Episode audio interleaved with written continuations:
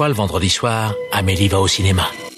Encore Mais il vient deux fois par semaine maintenant celui-là Triste époque pour le cinéma. Vous trouvez ça normal Mais votre cinéma, votre cinéma, moi je trouve ça irrespirable Bah, j'en connais un qui va bien rigoler en lisant ça. Eh Daniel, explique-moi, c'est quoi le plan là? Je te demande pardon. Nous ne sommes responsables de rien, nous nous excusons d'avance, bienvenue dans Pardon le cinéma, l'émission qui n'en peut déjà plus du rythme effréné des sorties, n'a pas pris de vacances depuis un an et demi, aidez-nous par pitié, SOS, SOS, bonsoir tout le monde, bonsoir. Salut Ça va Sophie, comment ça va? Je suis en train de manger de la pizza, c'est trop bien. Trop bien, bonsoir Simon, comment vas-tu? Euh, bonsoir, alors j'aimerais quand même prévenir, il faut que les gens le sachent, pour arriver jusque chez toi, il y a une immense terrasse qui s'est ouverte. Donc voilà, si un jour une émission commence et que vous entendez un peu paniquer Victor dire Simon nous a dit qu'il était dans le métro, visiblement il y a un problème, on sait pas trop ce qui se passe, dites-vous que je sais, je serai en train de roter des bulles. Bonsoir euh, Marc, comment ça va? Moi, je passe à chaque fois après Simon dans les bonjours et c'est toujours compliqué de rebondir sur ce qu'il dit. Tu veux pas Boing. rebondir sur Simon? Boing. Euh... Franchement. bon- bonjour. Ça va Euh, Ça va bien, ça va bien. Dans cette émission, nous vous parlerons de Raya and the Last Dragon, dernière production des studios Disney+, Petite Maman, le nouveau Céline Sciamma, Nobody avec un Saul Goodman qui se John Wickies, The Amusement Park, film perdu de Robero enfin retrouvé et restauré, en bref, Inside de Bob Burnham, et enfin un détour vers le passé pour aborder la restauration 4K d'un film on ne peut plus culte, le Lauréat. Mais d'abord, il est l'heure des actus. La vache, encore ces stupides actualités. Je déteste les actualités. Au cinéma, c'est comme ça et pas autrement. Ha ha Qu'est-ce qu'on passe au cinéma? Je suis bon. Je demandais à la patronne. Comme d'habitude, nous démarrons ces actus en vous remerciant de nous suivre, que ce soit sur les réseaux sociaux avec le compte Twitter pardon le cinéma, où l'on vous parle de l'actu du podcast, mais aussi de cinéma en général. Euh, vous pouvez vous abonner aussi aux plateformes de podcast, hein, euh, histoire de, de, et je me suis perdu dans mon texte. Quel enfer, mon dieu, moi qui essayais de faire genre, je le connais par cœur. Bref, vous pouvez nous suivre sur différentes plateformes de podcast, où vous pouvez vous abonner pour ne rater aucun épisode, ou bien même le noter sur iTunes avec une jolie critique. Si vous voulez soutenir l'émission, vous le savez, il existe la boutique Pardon le cinéma, où vous pouvez retrouver des t-shirts, des suites, des mugs et des stickers, ce qui nous permet d'acheter du glouglou, du miam miam et d'avoir des sous-sous dans notre poche. Il y a plein de motifs sur la boutique, un par chroniqueur, certains pour fêter. Alors, j'hésite à en rajouter un qu'on m'a envoyé qui fête la réouverture des salles et tout. Où en gros, t'as un cinéma avec une main de zombie qui sort et qui fait It's Alive. Mais c'est super Ben, ça va peut-être finir sur la boutique. Ça va peut-être finir sur la boutique. Peut-être qu'au moment où tu écoutes, ça y est. Peut-être que ça y est pas et que j'ai oublié. Bref, euh, si vous en achetez, n'hésitez pas à vous par- à partager ça sur les réseaux sociaux. Ce sera un plaisir de retweeter. Et pour ça, rendez-vous sur la boutique Pardon le cinéma. Le lien est en description de ce podcast, mais aussi sur notre compte Twitter. Pour commencer l'actualité, le festival de Cannes a annoncé par la voix de son porte-parole légendaire Thierry Frémaux la sélection du festival de Cannes 2021, ou en tout cas la compétition officielle, la compétition Un certain regard, le hors compétition, un nouveau truc qui s'appelle Cannes Première et aussi les séances spéciales, les séances de minuit, ce qui fait tout de même 61 films là où le festival a pour habitude normalement, bah, par exemple en 2019, c'était 57 films, on est à, à 4 de plus et encore il y en a d'autres à annoncer, notamment la séance de clôture. On a un peu deviné ce que c'est, mais c'est pas encore annoncé donc on n'en parle pas. Au milieu de toute cette liste, on attend encore la sélection de la semaine de la critique et la sélection de la quinzaine des réalisateurs qui là aussi vont faire très très très très très plaisir. En attendant, à partir de tous les films qui, qui vous ont été euh, annoncés aujourd'hui, euh, est-ce qu'il y en a certains où vous dites putain, dans l'hypothèse où j'irai à Cannes, dans l'hypothèse absolue où pardon le cinéma irait à Cannes, hypothèse absolue, euh, est-ce qu'il y a des films dans cette liste où vous dites ok, si jamais il y a cette séance, faut vraiment pas que je la rate? Non. Alors oui. Euh, Je peux, je peux rebondir de manière positive sur Tout le toi, monde Marc rebondit aujourd'hui, tu peux rebondir Sophie. Eh ben écoute, euh, moi le film qui me fait le plus envie, bon, je, je vais passer sur euh, sur Annette et sur Benedetta parce que je pense qu'on est revenu en boucle dessus pendant assez Oh, longtemps. on donc en a à peine parlé. Donc c'est ceux-là, ils sont actés. Mais celui qui me hype le plus, c'est sans doute euh, Haut et Fort ou euh, Casablanca Beats de Nabil Ayouch. Donc le nouveau film de Nabil Ayouch euh, qui m'avait donc subjugué déjà avec son Much Love, donc un super beau portrait de la prostitution euh, à Marrakech. Sinon, évidemment que j'attends Titane, le nouveau film de Julia Ducournau. Qui ça? Julia Ducournau. Je sais pas qui c'est. Eh ben Google-le. Écoute, euh, voilà, donc je pense que que c'est vraiment les deux qui me qui me hype le plus et donc ben je j'espère, j'espère. Après sinon il y a le Nanny Moretti mais qui était déjà aussi un peu acté comme euh, Benedetta et euh, et The French Dispatch donc franchement voilà, mais sinon c'est les deux belles surprises qui m'ont un peu fait ouh coucou toi. Bah, moi, pour le coup, les, les surprises, ça a été. Alors, c'est pas des trucs que j'attends parce que par exemple, Bac Nord, je l'ai déjà vu, mais j'étais étonné de voir justement Bac Nord débarquer en compétition en certains soutiens, un, cinéma français, c'est plutôt cool. La manière, j'étais étonné de voir débarquer en hors compétition Aline de Valérie Lemercier que j'ai assez hâte de découvrir pour le coup. Moi, si on reste sur la compète, la compète brute, euh, les trucs que j'attendais en fait, c'était des trucs où on se doutait qu'ils seraient en compétition, à savoir notamment le nouveau Jacques Audiard les Olympiades qui est coécrit avec euh, Céline Sciamma, c'est un truc qui m'attire pas mal du tout. J'ai envie de voir le nouveau Happy Chapong Where c'est cool euh, dont, dont j'ai prononcé le nom seulement pour me la Je- péter. Je suis tellement impressionnée. Happy je le dis pas juste cool. parce que je ne sais pas le dire. Mais moi je le dis seulement pour me la raconter. C'est vraiment la seule raison de le dire. Sinon j'aime pas trop son cinéma. Euh, Alors que c'est de la balle.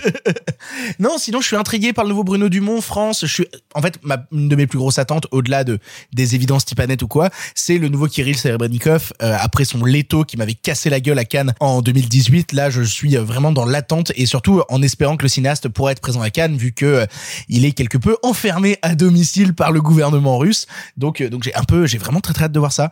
Toi, Simon, s'il y a des trucs qui te qui te titillent, est-ce que tu es titillé? Euh, there is mucho, mucho titillement. Oh, il y a du Euh, titillage. Alors tout d'abord, tu évoquais tout d'abord le fait qu'on ne connaît pas encore les sélections de la quinzaine et de la semaine de la critique. Moi, c'est toujours des sélections dans lesquelles je prends des baffes cosmiques. Donc je suis très impatient de découvrir ce qu'il y aura. En, vérité, tu vois, moi, ce que j'attends le plus, c'est la quinzaine hein, chaque année. Et il y a des noms que j'ai envie de voir popper à la quinzaine, Ouais, notamment The Green Knight, Euh, notamment. j'ai eu euh, deux trois échos qui sont qui sont assez cool. Oh, Euh, tu nous les diras en micro? Non, parce que je me rappelle plus déjà. mais, mais, mais, mais, mais, attends, j'allais dire en plus qui me les a dit. Il faut pas que je dise qui me les a dit. Bah non. Donc Mais euh, en cas, voilà. on lui fait des bises. Ah bah clairement. Euh, non, plus sérieusement. Euh, je suis tout à fait d'accord avec tous les noms que vous avez cités. Euh, J'en ajouterai quand même quelques-uns. Retrouver Justin Kurzel en compétition officielle, moi ça me fait ça me fait des choses dans le tralala parce que euh, Justin Kurzel, c'était quand même Les Crimes de Snowtown qui était un premier long métrage absolument incroyable. C'était Macbeth qui a été un peu trop vite. euh, Assassin's Creed. tu sais quoi va te faire cuire le cul Euh, Non mais bref, moi c'est un réalisateur qui m'intéresse et qui je pense est capable de très grandes choses, donc ça me donne monstrueusement envie. Euh, J'ai envie de vous dire tout bêtement, ça peut paraître extrêmement superficiel, mais je sais pas, tu vois, des fois c'est comme la couverture d'un bouquin, faut faut te laisser aller à des petits des petits coups de cœur comme ça. Euh, Joachim Lafosse va revenir avec un film qui s'appelle Les Intranquilles. Je trouve que intranquille, l'intranquillité, c'est un des plus beaux mots de la langue française, un des plus évocateurs et un des plus pertinents avec euh, ce qu'est notre époque aujourd'hui. Donc j'ai très envie de voir à Cannes un film de Joachim Lafosse qui s'intitule Les Intranquilles. Et puis, je suis très heureux de retrouver Afia Herzi euh, dans la catégorie Un certain regard. Son premier film, Tu mérites un amour, était une merveille absolue. Donc, je suis euh, très curieux de, de voir ce que ça va donner. Et toi, Marc, je crois que c'est pas un nom particulier, c'est un- plus l'ensemble qui te qui t'intéresse. Si, bah, il y a quand même euh, Mektoub. Non, j'ai euh, Oui, en fait, comme je disais en micro, euh, moi, ce que j'aime bien quand je vais au Festival de Cannes, en fait, c'est que je me fais pas vraiment de planning, donc je vais voir les films un peu comme ils viennent. Et souvent, euh, moi, ce qui me plaît le plus, c'est de se laisser aller au gré du festival et parfois en dehors donc de la compétition officielle, d'aller voir les trucs qui sont dans les autres compétitions ou à l'acide, etc. Et donc, en fait, je saurais pas vous dire ce que j'attends, à part en fait des films que je ne connais pas, de cinéastes que je ne connais pas. Donc, je vais pas vous le raconter dessus. C'est juste des découvertes que je vais faire au pif. C'est évidemment que j'ai des attentes, etc. Mais bon, je trouve pas ça plus intéressant que ça de les commenter. Et pour moi, c'est la, la vraie beauté du Festival de Cannes, c'est quand on se laisse entraîner dans une salle sur un film qu'on- dont on ne connaît rien, sauf parfois un titre, comme l'a dit Simon. Ça, c'est un peu la beauté du festival, c'est d'être attiré parfois seulement sur un truc. C'est très joli ce que tu as dit sur l'intranquillité. Euh, donc voilà, tout ce que j'ai envie de vous dire et ce que j'ai envie de retrouver au Festival de Cannes, c'est la sensation de découverte de choses, de films, d'œuvres, parfois de nouveaux cinéastes, encore mieux quand c'est des nouveaux cinéastes que je ne connais pas. En fait, c'est la surprise, quoi. C'est ça, c'est le plaisir Bah, de. c'est le principe d'un festival d'ailleurs, c'est plutôt que la promotion des vieux maîtres, c'est très bien, etc. Euh, Verhoeven, Léos Carax, on va pas se mentir. Mais plutôt que la promotion des vieux maîtres, ouais, c'est la mise en valeur des jeunes talents. ouais. Ah, tu sais que moi j'avais eu ça dans le festival de Cannes en 2019 où passait un film que j'avais déjà vu en, en projo à Paris avant et du coup euh, et du coup je me baladais sur le festival et je regardais un petit peu vis-à-vis des horaires. Bah qu'est-ce qui se passe? Je vais quand même pas rester là à me balader et tout. Et je tombe sur un film euh, chinois dont je n'avais pas du tout entendu parler, qui s'appelle To Live To Sing, qui est euh, actuellement euh, à la compétition de la quinzaine, qui est pas un film très attendu, donc il y a pas énormément de gens ou quoi. Et c'est le genre de truc où tu dis bah allons-y, aventurons-nous. Et ça a été une belle surprise. Ça a été un truc de justement de, de belles découvertes. Donc je- vois très bien ce que tu signifies par là. Bon, et puis, rappelons que cette année, hélas, il n'y a a priori pas de documentaire de Bernard-Henri Lévy. Néanmoins, néanmoins, néanmoins, tout n'est pas perdu parce que Sean Penn is back.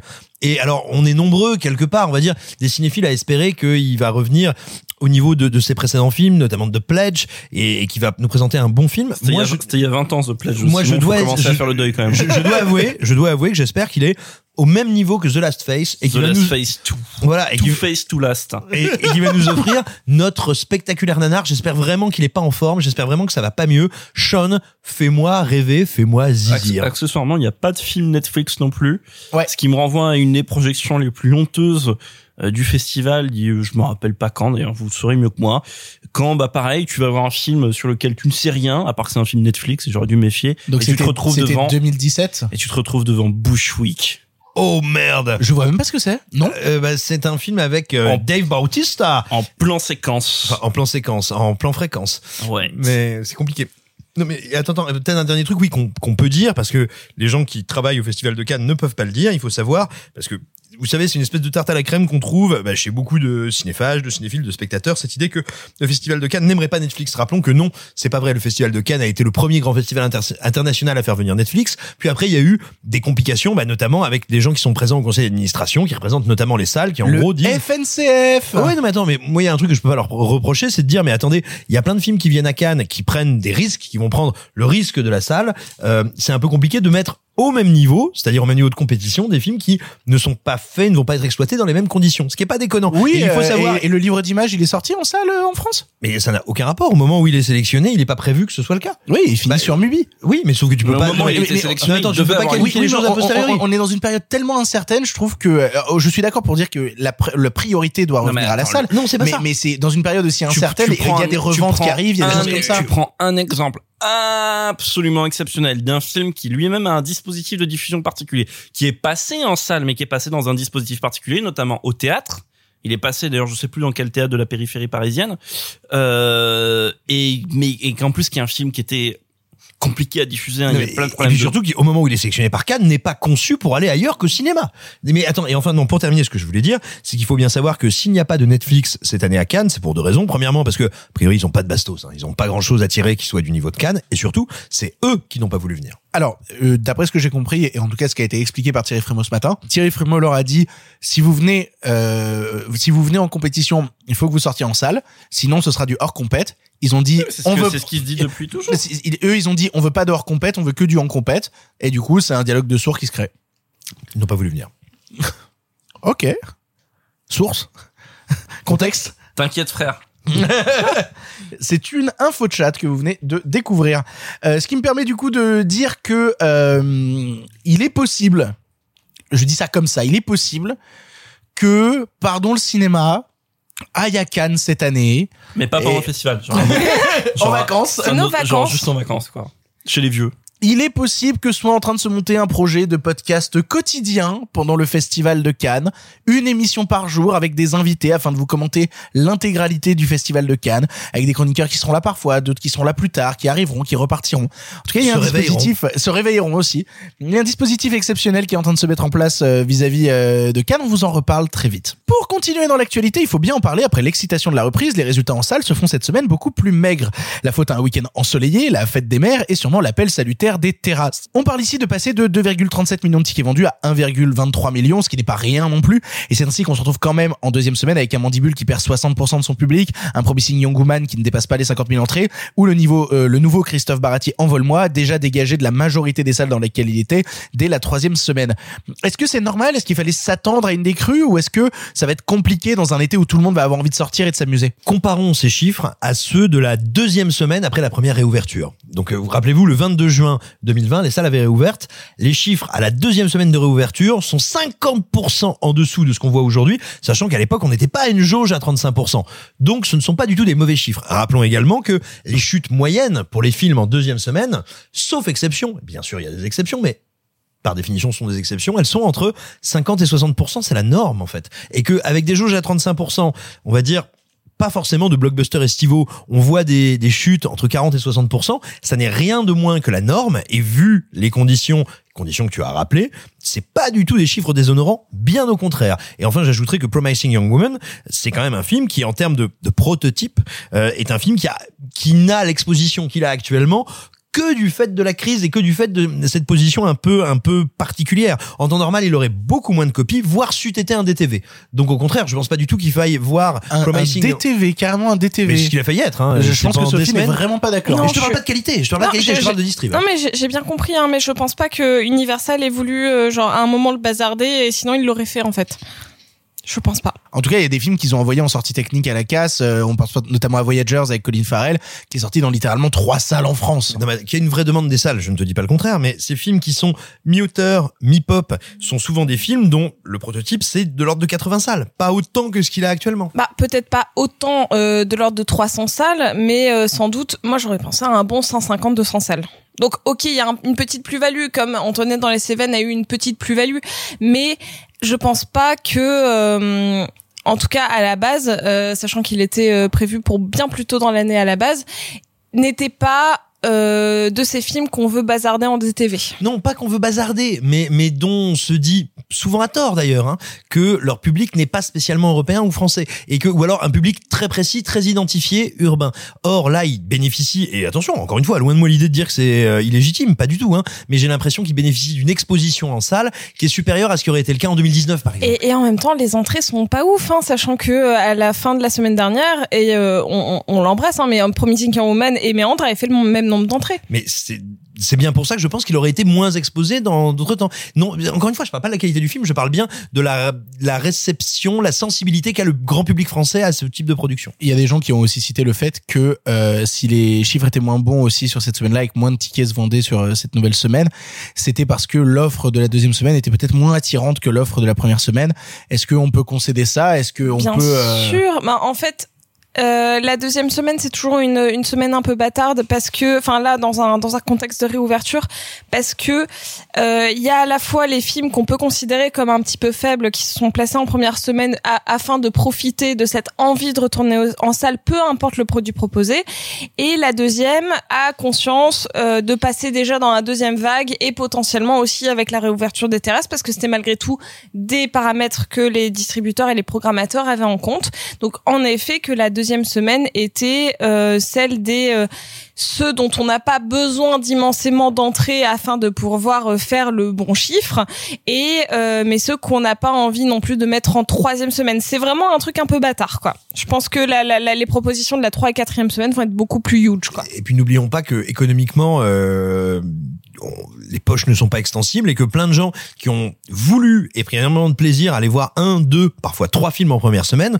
risquent pas d'être en mesure de faire la même chose euh, la deuxième, quoi. Oui, tout à fait. Le côté euh, carte illimitée, c'est un truc qui reste quand même très parisien et euh, Très urbain en tout cas. Oui, en tout cas très urbain. Trois news random pour conclure. Tout d'abord, Stallone est en train de finaliser la director's cut de son Rocky 4 avec une possibilité que le résultat finisse sur Prime Video suite au rachat de MGM. On a envie d'une director's cut de Rocky 4 On a envie de voir ça? Je suis passionné par Sylvester Stallone. J'aime énormément Rocky. J'en ai rien à battre. Après, attends, Rocky 4, c'est un film passionnant parce que c'est une vraie résurgence dans les années 80 du film de propagande et de l'authentique film de propagande qui est presque désuet hein, quand il sort parce qu'au bout d'un moment quand même ce qui s'est vraiment conçu comme un film de propagande qui a euh, je pense 40 ans de retard en fond et forme mais qui est fait en même temps avec les standards esthétiques des années 80 c'est ça qui est marrant. S'il y a un truc qui est marrant en 2021 2020 2021 c'est comment on remonte qu'est-ce qu'on fait d'un film de propagande qui est infiniment contextuel, qui n'a pas beaucoup de valeur, parce que quel est l'intérêt de voir Rocky 4 sans, sans le contexte, sans savoir ce qu'est la guerre froide, sans le contexte de guerre froide? Alors après, peut-être que le film est de nouveau intéressant dans le dans le monde, euh, enfin dans la polarisation actuelle, je sais pas. Après, moi, ce qui, ce qui me désole un peu, c'est que systématiquement, j'ai toujours trouvé que les versions longues euh, des films de Stallone étaient, enfin, surtout celles qui te supervisent, étaient bien moins bonnes que les versions cinéma. Euh, moi, je suis un fou, un fou absolu de euh, John Rambo. Bah, sa version longue, elle, elle amenuise beaucoup des effets de la version cinéma. Euh, la version longue de, des Expendables, c'est assez, c'est pas des ajouts très Expendables, pertinents. C'est pas un bon film à la base. Expendables 2, c'est sympa. Non, non, Alors, non, déjà, alors, non. si. Alors déjà, vous allez tous les deux manger vos morts et vous allez les manger par le cul. Déjà, Et- Expendables 2, c'est pas un film de Stallone. Oui. Ah, Alors. Simon West. C'est vrai. Voilà. Alors non non attends, le premier Expendable c'est une merveille, c'est une Madeleine de Prout comme en on train n'en de fait comparer plus. John Rambo, John Rambo qui est le Hans sauvage des années 2000. Ah mais non mais je suis pas en train de les comparer. Non, je les compare pas. Je non, mais John Rambo, c'est un je- très bon film. Oui, on est d'accord. Non non, je compare littéralement parce que les ajouts sont en plus vois, très comparables. C'est des ajouts de même nature. Ce Et les- débat de grosses couilles là. Excusez-moi. Le rhinocéros ou l'éléphant? Excusez-moi de pas pouvoir me... Eh, mes genoux se touchent pas, hein. Moi, mes genoux se touchent pas, Victor Bonnefoy. Désolé, hein. Quoi, c'est une blague grossophobe ça? Non, c'est une blague couille au fil. Deuxièmement, la famille Sédou, propriétaire de Gaumont Pâté, est actuellement soupçonnée d'évasion fiscale, de blanchiment d'argent et d'association de malfaiteurs. J'ai pas vraiment de questions. Je tenais juste à en parler rapidement ici. Est-ce Ben, que c'est pas un peu aussi merci ça l'école de la vie? Alors, moi, moi, je commenterai pas sur l'école de la vie parce que je j'aime pas trop l'idée de elle la mêler à quelque chose qui a priori doit pas avoir grand rapport avec elle.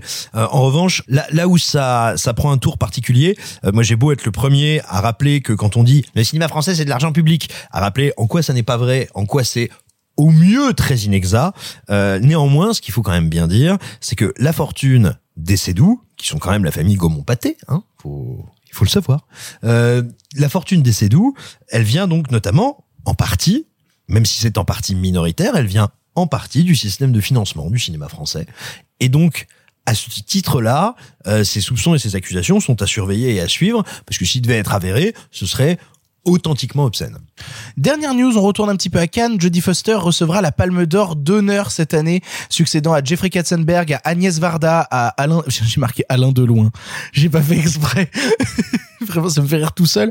Euh, à Bertolucci, à Clint Eastwood ou encore à Jean-Pierre Léo. Jodie Foster qui reçoit justement cette Palme d'Or d'honneur, c'est plutôt cool. Euh, oui, on est vraiment très content que Jodie Foster, qui a commencé sa carrière euh, avec Scorsese, euh, donc en étant vraiment toute jeune, euh, autour des 12-14 ans, euh, bah donc on est de célébrer une actrice avec une, une carrière aussi longue et une, une actrice qui en plus euh, revendique euh, donc euh, le enfin qui, qui fait partie intégrante de la communauté LGBT, qui a eu un coming out public euh, très très beau et euh, vraiment touchant il y a quelques années. C'est une actrice vraiment formidable et qu'on apprécie aussi bien dans un, dans un grand ci- cinéma hollywoodien que dans du cinéma vraiment plus indépendant. Donc c'est une, une, une, une, une actrice avec une carrière euh, suffisamment diverse et très belle pour qu'on soit vraiment content de la célébrer cette année. Et pour le coup, on en pense quoi du travail justement de cinéaste de euh, Jodie Foster? Moi, je fais partie des gens qui pas mal le complexe du castor, bien que plein de gens euh, aient tendance à taper dessus. Je trouve que le, le complexe du castor, par exemple, c'était un très beau film. Ah mais attends, si on enlève le fait que ces films sont nuls, je comprends qu'on les défende. Oh là là Ah, et Money Monster, c'est odieux de bêtises. je suis d'accord avec Victor. Alors, moi, je n'ai pas revu le complexe du Castor depuis sa sortie, donc c'est Pareil.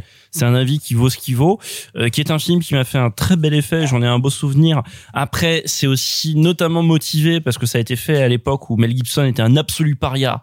Et donc le revoir comme ça, ce tentative de retour ou ce retour en grâce, même ça faisait plaisir. Euh, après, il faut que je le revoie. Après, par contre, je rejoins, je rejoins Simon sur Money Monsters, qui est vraiment très bête, très malheureusement très mal tourné, enfin très la totale, pas très intéressant. Après, oui, le concept de base, pourquoi pas, comme toujours. Mais euh, Après, mais- c'est une palme d'or d'honneur d'interprétation. Et justement, elle est pas non, mais euh, célébrée en tant que cinéaste. Après, attends, après, ça reste pas rien quand même. Ça reste un sacré morceau du cinéma euh, euh, américain. Euh, C'est quand même pas anodin euh, que ce soit cette comédienne-là en particulier qui a été productrice et réalisatrice. C'est quand même Enfin, tu vois, c'est pas étonnant quand tu vois sa carrière que tu te dises bon, la nana, maman, elle s'est dit, je passe très bien derrière la caméra. Qu'importe la qualité de ses films, euh, et en fait, moi, j'aimerais bien en voir plus, parce que même si euh, je, pense qu'elle en a sous le sous, le sous le pied, c'est une actrice que que à chaque fois je découvre des, des petites perles euh, de, de sa filmographie. Il y a pas longtemps, j'ai vu un film des années 70, donc elle était encore toute jeune, euh, assez peu connu aujourd'hui d'elle. Le, le titre m'échappe un peu, mais de mémoire, c'est la, la la la la petite fille au bout du chemin, ou alors la maison au bout du chemin, pardon, je ne me rappelle plus, avec Martin Sheen, un rôle éminemment ambigu et entre guillemets problématique, euh, mais dans le bon sens du terme en fait, euh, et qui prouve à quel point, bon voilà, on l'a déjà dit précocement, c'est une actrice formidable, elle a su vraiment se renouveler euh, euh, au terme de sa carrière, et même un film archi culte, archi commenté, archi galvaudé, euh, comme euh, Le Silence d'agneau, vaut encore toute la peine du monde d'être revu pour son interprétation. Parle même de son interprétation plutôt que celle d'Anthony Hopkins. Le film, c'était La petite fille au bout du chemin, tu l'avais. Ben moi, ce que j'espère sincèrement, c'est que ça n'aura pas ce dont ça a l'air sur le papier, c'est-à-dire un, un, un enterrement en grande pompe, parce que euh, C'est toujours des enterrements en grande pompe, euh, les Palmes d'Or. bon bah tant pis. Euh, non mais attends, Alain Delon, mec. Non mais c'est pas ça si je veux, c'est que moi Jodie Foster ça a été une comédienne passionnante. Je crois pas avoir vu un film de moins de 35 ans dans lequel ce qu'elle avait à proposer m'intéressait, mais on lui Contact, contact. est super Oui, c'est vrai, tu as contact. raison, pardon, autant pour moi. C'est vrai, Contact. Mais T'aimes pas Contact? Ah si, j'adore mais, Contact. mais Très voilà, film, mais, mais Contact. Était l'exception. Contact doit déjà pas avoir loin de 25 ans. Euh, Insane Man, elle a un petit rôle, mais c'est bien. Ouais, mais qui n'a aucun intérêt. Euh, dans Elysium, dans, dans Elysium, punaise, elle est, elle, enfin, elle, a- elle n'a rien à jouer. C'est pas sa faute, hein, elle est pas mauvaise. Mais bref, voilà. Moi, je me désole un petit peu que personne ne donne de rôle, euh, de rôle ambitieux et de rôle avec, euh, de rôle intéressant à Jodie Foster. Et bah écoute, si Peut-être peut- que ce sera le cas avec euh, The Mauritanian, euh, désignée coupable, qui sort en France mi-juillet, où elle a eu le Golden Globes de la meilleure Oui, comédienne. c'est faudrait qu'on en parle. Oui, alors elle a eu un Golden Globes, donc a priori non. Donc elle n'a pas eu de Ah, Golden Globes. Après, on avait dit qu'on avait bon espoir. C'est un film de Kevin McDonald. On aime bien Kevin McDonald d'habitude. Non oui, oui. On aime bien Kevin Non, mais si, McDonald. tout à fait. Bah, Donc on a bon espoir. Oui, on a bon espoir. Et si vous voulez voir une vraie vidéo insolite euh, avec Jodie Foster, je vous invite à retrouver. Elle doit être sur, euh, même pas sur YouTube. Il va peut-être falloir s'aventurer sur Dailymotion. Oula. On a envie de parce qu'elle a, été- elle a fait de la chanson, hein, Jodie Foster. euh, dans, Oui, c'est vrai. Dans les années 70, notamment euh, un tube qu'elle a enregistré qui t'attends- je t'attendrai toute ma vie dans ce, un film turbo problématique des années 70 dont le titre m'échappe. Bref. Et vous avez un super live d'elle où elle chante sur le plateau de Michel Drucker avec Claude François. En français. hein, Oh là là là évidemment, là là là. Parce qu'elle parle c'est parfaitement. une problématique. Elle, et donc, je vous invite à voir ce, ce, ce live où elle est, euh, elle est entre Claude François et, Michel Drucker.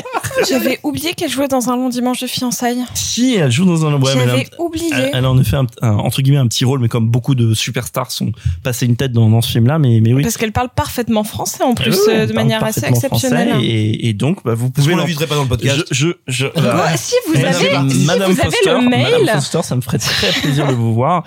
Et, et donc, je vous invite à, à aller écouter Je t'attendrai toute ma vie de Jodie Foster. Allez, enchaînons maintenant sur la sélection des films du présent. Il y a plein de choses cette année. On commence par de la VOD. On démarre tout de suite avec Raya et le dernier dragon. You're coming with me. Hmm. My sword here says we're not.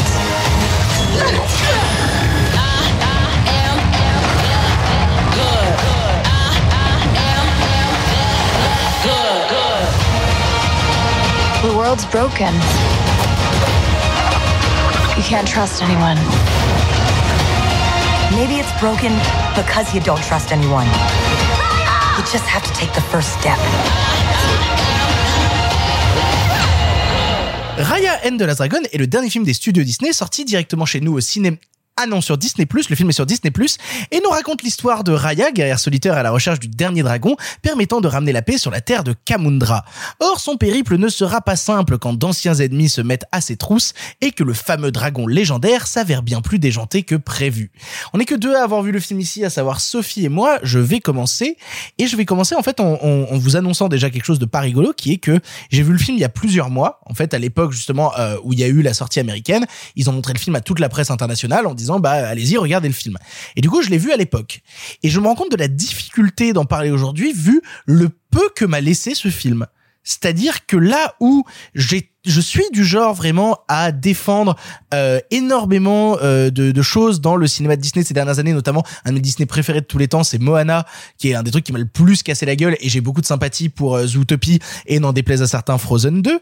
Euh, je dois bien Non, non, je suis pas étonné. Zootopie, c'est un vrai film fasciste, donc je comprends. bah pour le coup, je suis assez étonné de, de n'avoir d'avoir si peu de souvenirs en fait de Ryan de Last Dragon dans plusieurs euh, cases en fait. La première étant que bah, c'est quand même co-réalisé par le type qui a euh, réalisé euh, le film Blind Spotting avec David Dix, qui est un film que j'aime énormément euh, et, et que je pensais vraiment m'y attacher. Que en plus il y a Don Hall derrière la réalisation qui avait notamment géré les nouveaux héros. C'est plein de choses qui me donnaient vraiment vraiment envie de voir le film. Et forcé de constater que en fait je pense qu'il y a plusieurs choses. Je vais, je vais être très honnête, il y a plusieurs choses. La première, ce qui marque aussi dans mon esprit les films Disney, notamment les films Disney récents, c'est le fait d'aller à la sortie salle voir ces films Disney. Et donc du coup, je vais rentrer dans ce laïus un peu bête et un peu bateau euh, qui revient tout le temps quand on parle de ce genre de choses, mais peut-être que ce qui me laisse si peu de souvenirs sur Ryan de Last Dragon est le fait que je l'ai vu chez moi et que vous allez tous le voir chez vous sur Disney+. Ce qui fait que au lieu de l'ancrer dans le temps, ça l'ancre dans une période de flux où on voit plein de films sur des plateformes et où du coup, ben, contrairement aux sorties ciné récentes qui vont nous marquer parce que réouverture des salles, on retourne en salle, on va s'en souvenir, Ryan de Last Dragon s'inclut dans, bah, c'est un film que j'ai vu chez moi parmi tant d'autres dans un truc de flux, en fait, de consommation récente. Et du coup, c'est un peu dommage. Donc oui, euh, dans mes souvenirs, le film est plutôt joli. Euh, le film est plutôt drôle, un peu exaspérant. Moi, je l'ai vu en VF. Euh, je trouve que, euh, par exemple, Frédéric Shaw s'en sort très bien dans le petit rôle qu'il a, mais que Géraldine Nakache sur le personnage du dragon en fait vraiment des turbotonnes et c'est vraiment dommage. Ça, c'est juste pour attaquer la VF. Et donc, du coup, bah, l'humour devient un peu lassant.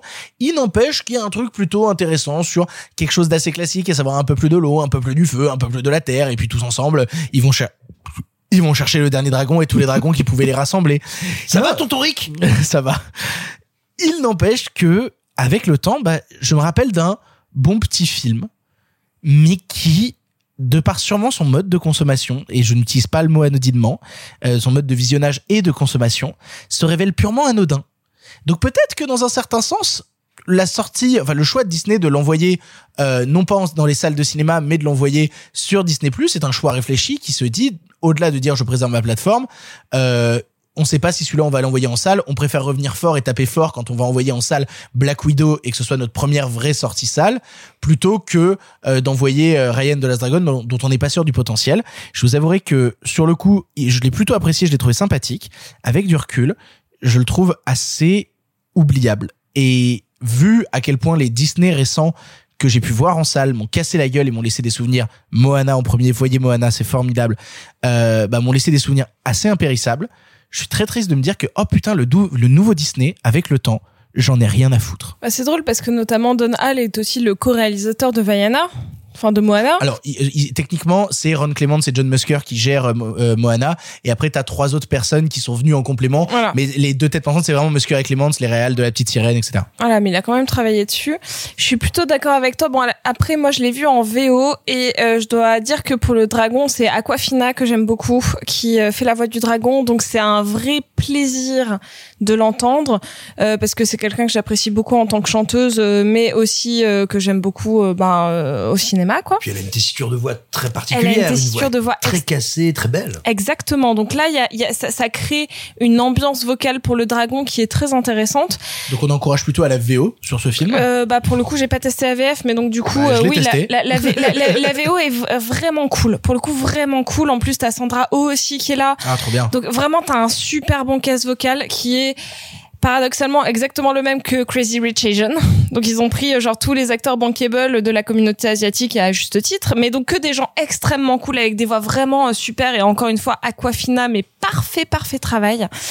Moi, il faut savoir qu'un de mes Disney préférés quand j'étais gamine, c'était Mulan, parce que dans la même dynamique, c'est euh, on reprend de la tradition, étant euh, vraiment féru de euh, de grandes traditions orales, de grandes mythologies. c'est quelque chose qui me plaisait et de personnages féminins super puissants qui vont vraiment faire des grosses réunions. Ça, on va dire que ça s'ancrait un petit peu sur ça, et notamment parce qu'il y a dans les deux cas il y a un dragon. Hein, on va pas se mentir, Mouchou était là dans Mulan. Euh, moi, j'ai un petit souci avec la construction du film qui est extrêmement convenue dans le sens où un petit peu comme dans un jeu vidéo à niveau, chaque nouveau monde est littéralement comme dans un jeu vidéo un palier et avec euh, donc de nouveaux protagonistes à ajouter à chaque fois. Ils sont pas tous égaux dans leur pertinence, les nouveaux personnages à ajouter. Pareil en ce qui concerne le sidekick de Raya, il est extrêmement mignon, mais j'ai passé littéralement tout le film à me demander ce que c'était. C'est un, c'est un parfait hybride entre un chien et un cloporte, ou un ours et un cloporte, On appelle ça un produit dérivé qui vend des jouets. Un chihuahua? Un objet dérivé et un cloporte. Je sais, je sais. Franchement, hein. il y a un truc qui, c'est, ça a une grosse tête de nounours extrêmement mignonne et une carapace comme un cloporte et il roule. Et- T'es- perdu comme les robots de youtubeur. The, The Michel versus Dog, dog Pig, Dog Pig. Exactement, mais c'était tellement ça. J'étais en mode, mais qu'est-ce que c'est? Mais, mais c'est mignon, mais qu'est-ce que c'est? Mais c'est mignon. Donc, Ah, on me dit souvent ça, ouais.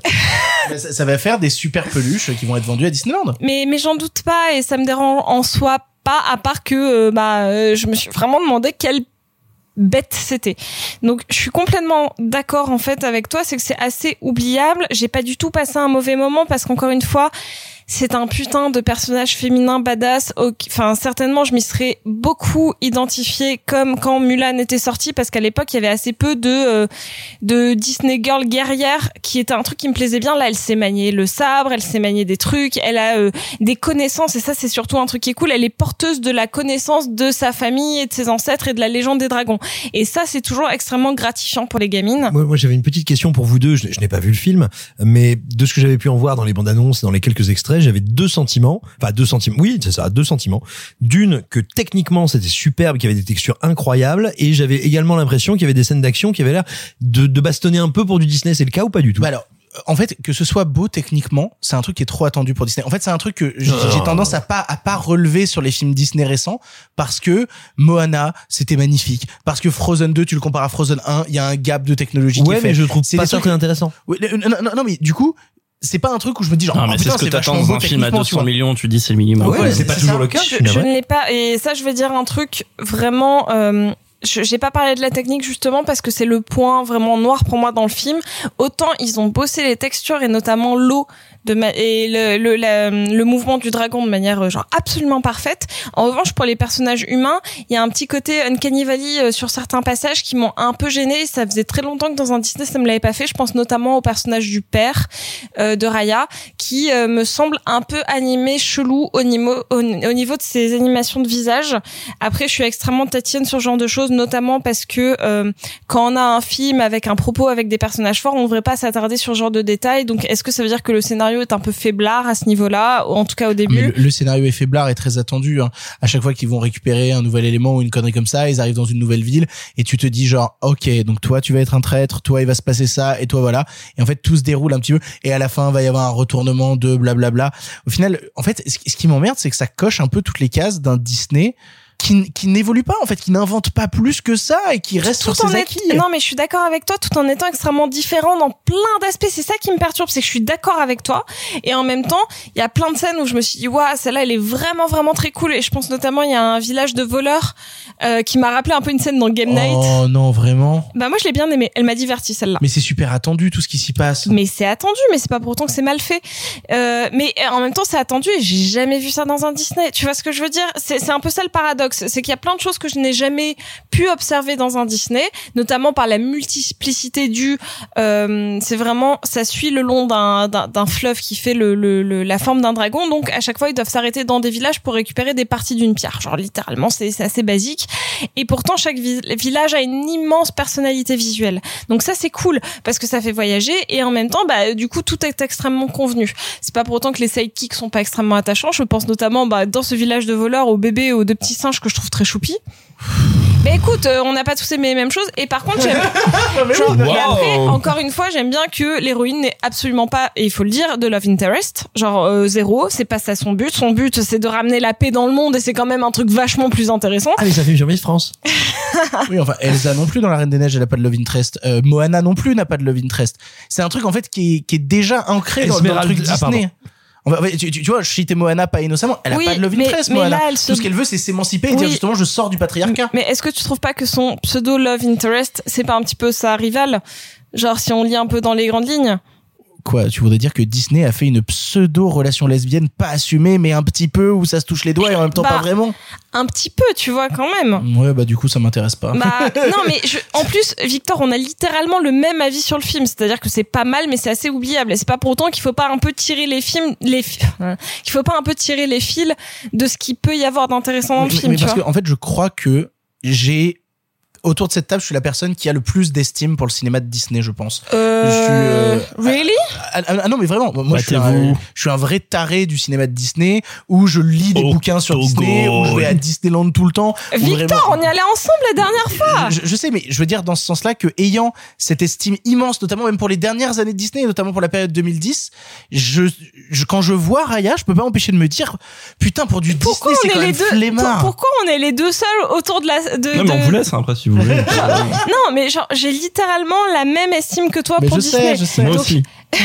non bah non. Non. Et, et en fait, mais c'est pour ça, en fait, on est d'accord, mais pas sur les mêmes points. C'est ça qui est peut-être intéressant, tu vois. oui oui tout à fait Mais, mais je suis d'accord, moi, le film, oublié, oublié et oubliable et tout ce que tu veux. En, en fait plus. ça, ça c'est le point où on s'accorde c'est pour dire en fait on s'en fout un peu En fait, on s'en fout. Et moi, ce que je retiens, c'est genre le personnage féminin trop cool, la voix d'Aquafina en VO qui est genre dingo, euh, l'animation du dragon qui est quand même chouette, et euh, bah, le, le côté j'aime bien ce- j'aime bien la transmission historique. Et le fait que ce soit ça son but de réunir les peuples autour d'une histoire commune je trouve ça chouette.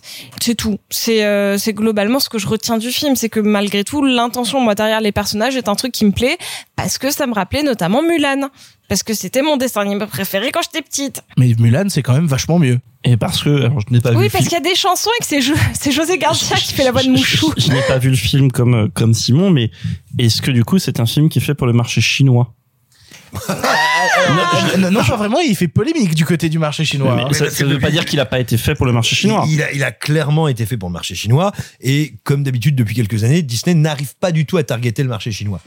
Contrairement à certains films, je pense notamment au film avec Vin Diesel, que ce soit Triple X ou Fast and Furious, euh, Fast and Furious fait du surf, qui cartonnent à chaque sortie. Pour l'instant, Disney vise objectivement, officiellement le marché chinois, mais il n'arrive absolument pas à leur parler parce que parce que Disney essaye de faire des films chinois made in Disney, là où d'autres studios américains font des films américains que les Chinois aiment comme blockbuster et divertissement. Mais alors c'est drôle parce que en, en vrai, oui, il y en a peut-être qui vont se dire ouais, elle compare forcément ça à Mulan, mais c'est parce que l'intention derrière le personnage est littéralement le même et que il y a assez peu d'autres films Disney et pourtant j'en ai vraiment, vraiment, vraiment, vraiment bouffé où il y a ce côté transmission historique. Est-ce que c'est genre forcément parce que c'est ancré en Asie et qu'ils se sont servis des légendes à ce point? Parce que même Hercule que j'adore, c'est pas la même démarche. Je suis désolée, tu vois. Genre, c'est moins chinois. Alors, Moana? non, non, mais oui, non, non, mais je Mais sais, ça t'embête. En fait, c'est con parce que Moana fait tout en mieux que Raya, Mais je quoi. suis d'accord que Moana fait tout en mieux, mais je j'y ai un petit peu moins vu le côté genre transmission au sein de plusieurs royaumes. Mais après, Ah moi, oui, bah oui, au sein de plusieurs royaumes, d'accord. non, mais c'est comme euh, non, mais tu, tu vois ce que je veux dire, Oui, ce côté oui. un peu réunification, etc. Et, et comme Mulan veut sauver genre quelque chose de très très gros, tu vois, genre c'est peut-être très euh, huge et du coup ça devient un peu moins une histoire intime. C'est aussi peut-être pour ça que ça perd de la pertinence, j'en sais rien, mais c'est un vrai débat, tu vois, genre euh, voilà. Vous l'aurez compris, voyez Moana, voyez Mulan et faites-vous votre avis sur Raya and the Last Dragon de votre côté, en tout cas d'une autre. Euh, on s'en fout un peu, mais on n'est pas d'accord sur les mêmes points. On va maintenant enchaîner sur un autre film qui parle aux enfants et aux adultes aussi. Il s'agit de Petite Maman. Tu seras d'accord pour que je dorme chez elle? Quand? Je sais pas, elle m'a pas encore invité.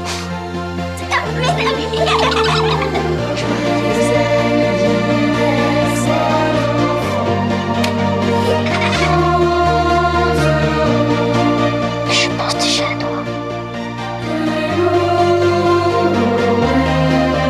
Je suis contente qu'on se soit rencontrés. Petite Maman est le nouveau film de Céline Sciamma, deux ans après le choc, portrait de la jeune fille on fire.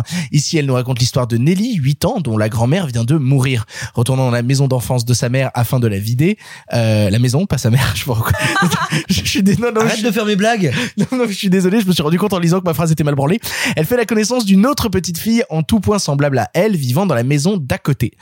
Pourtant, ce n'est pas une simple petite fille, c'est sa petite maman.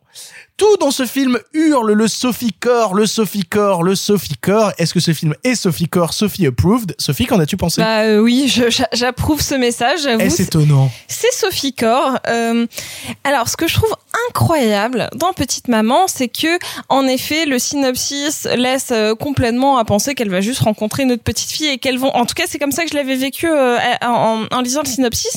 C'est qu'elle allait- elle allait rencontrer une petite fille qui allait prendre soin d'elle et qu'elle allait re- recréer une espèce de relation comme on peut le- faire quand on joue à la maman et à l'enfant ou à la maîtresse ou quoi que ce soit.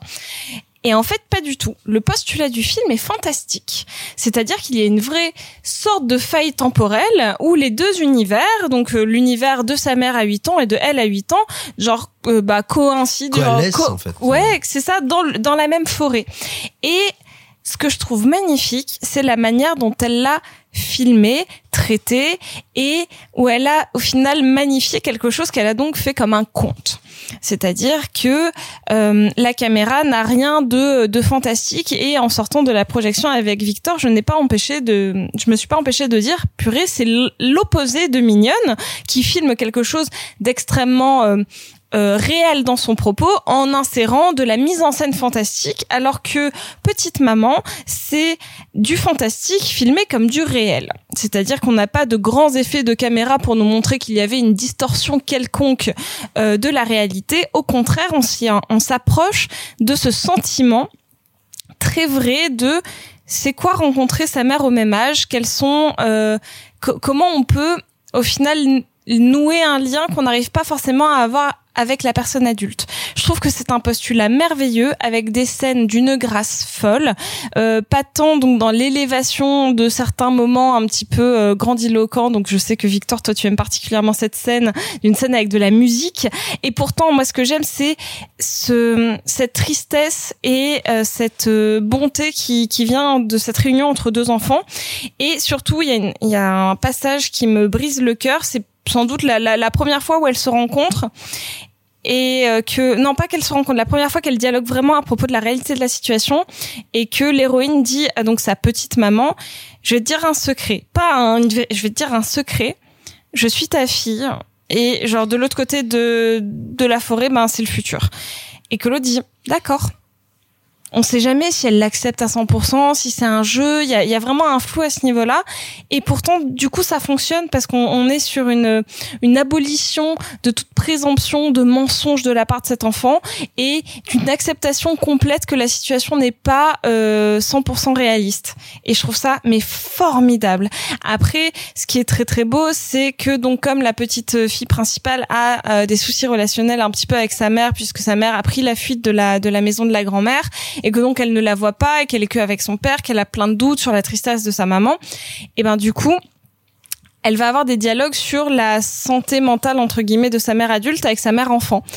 Et donc ça donne des des du, du tire-larme, mais dans le bon sens du terme. C'est-à-dire que moi, ça allait chercher mon petit cœur d'enfant d'une petite fille qui dit à sa mère, genre, j'espère que c'est pas moi qui te rend malheureuse. Et l'autre qui dit, ben non, parce que cette tristesse, genre là, à 8 ans, je l'ai déjà et je vois pas du tout comment ça pourrait être toi parce que je t'aime déjà. Et c'est d'une beauté, mais d'une sincérité. Le film fait une heure et quart.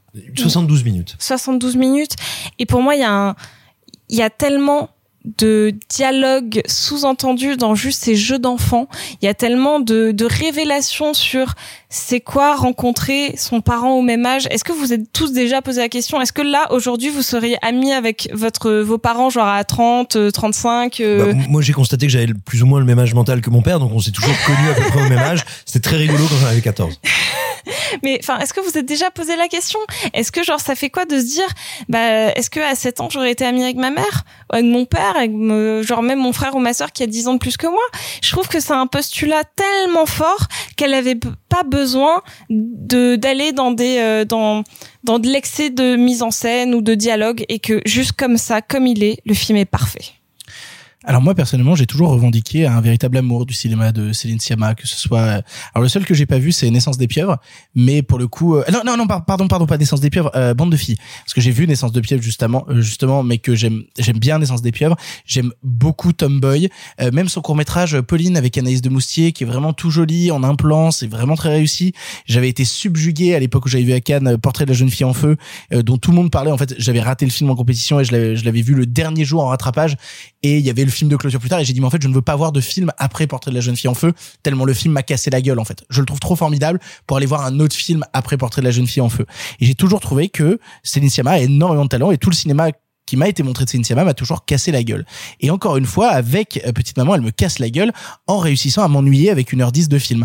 Euh, c'est assez incroyable euh, que je trouve que Petite T'as Maman... piqué mon argument. Ah bon, c'était ton argument Je l'ai littéralement posté sur le groupe WhatsApp. Merde, je pensais que c'était moi qui l'avais posté sur le groupe Eh ben, WhatsApp. je vous On n'est pas la même personne, Victor. Je vous emmerde Alors, il va, tous falloir que les je te, deux. il va falloir que je te dise des choses, Marc.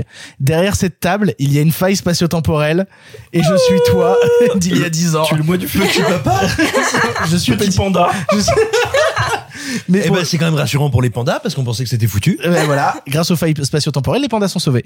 Euh, non, mais moi j'ai un vrai problème avec Petite Maman, dont, dont, je, re- dont je revendique plein, plein, plein, plein, plein, plein, plein de qualités. C'est-à-dire que je trouve le film très joli, la photo très automnale et absolument magnifique. Il y a des scènes, moi j'ai- j'aime beaucoup quand le cinéma me parle de cinéma et donc toutes les scènes où les deux gamines jouent à des jeux en jouant des personnages et se mettent en scène comme dans un film, dans un film noir des années 50. Vraiment, je trouve ça, je trouve ça vraiment très beau, je trouve ça vraiment très joli. Mais je m'emmerde. C'est horrible en fait. Je trouve vraiment que c'est un tout petit film de Céline Sciamma. Je trouve que c'est son film le plus mineur en fait. Et euh, Je pleurais à côté de toi. non, non, non, mais c'est-à-dire que si on veut me parler de la question de l'enfance, je trouve que Tomboy sur les incertitudes de l'enfance est 100 fois plus intéressant et, et surtout touchant que Petite Maman. Mais c'est pas le même sujet, Tomboy. C'est pas le même sujet, mais ça prend des personnages d'un même âge. C'est par là que je veux le prendre. Bien évidemment que c'est pas le même sujet, Tomboy et, et Petite Maman. Mais, du, mais ça m'emmerde d'autant plus de me dire que putain, Céline Sciamma va chercher du fantastique dans son cinéma et c'est le moment où elle m'ennuie.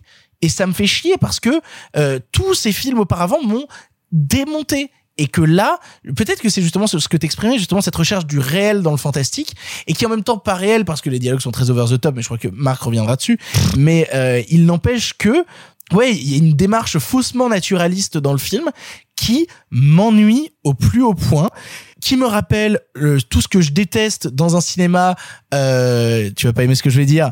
Euh, de Christophe euh, Honoré ou euh, de euh, Emmanuel Mouret. Alors, ce déjà, cinéma Christophe, avec des Christophe Honoré ne fait pas de cinéma du réel. hein. Vraiment, c'est c'est très, c'est Mais C'est c'est pas du cinéma du. c'est pas du cinéma du Non, réel, Christophe je- Honoré. je- hein. je- je- non mais je- vous avez m'avez pas laissé terminer ma phrase. J'avais parlé justement d'un certain cinéma surécrit.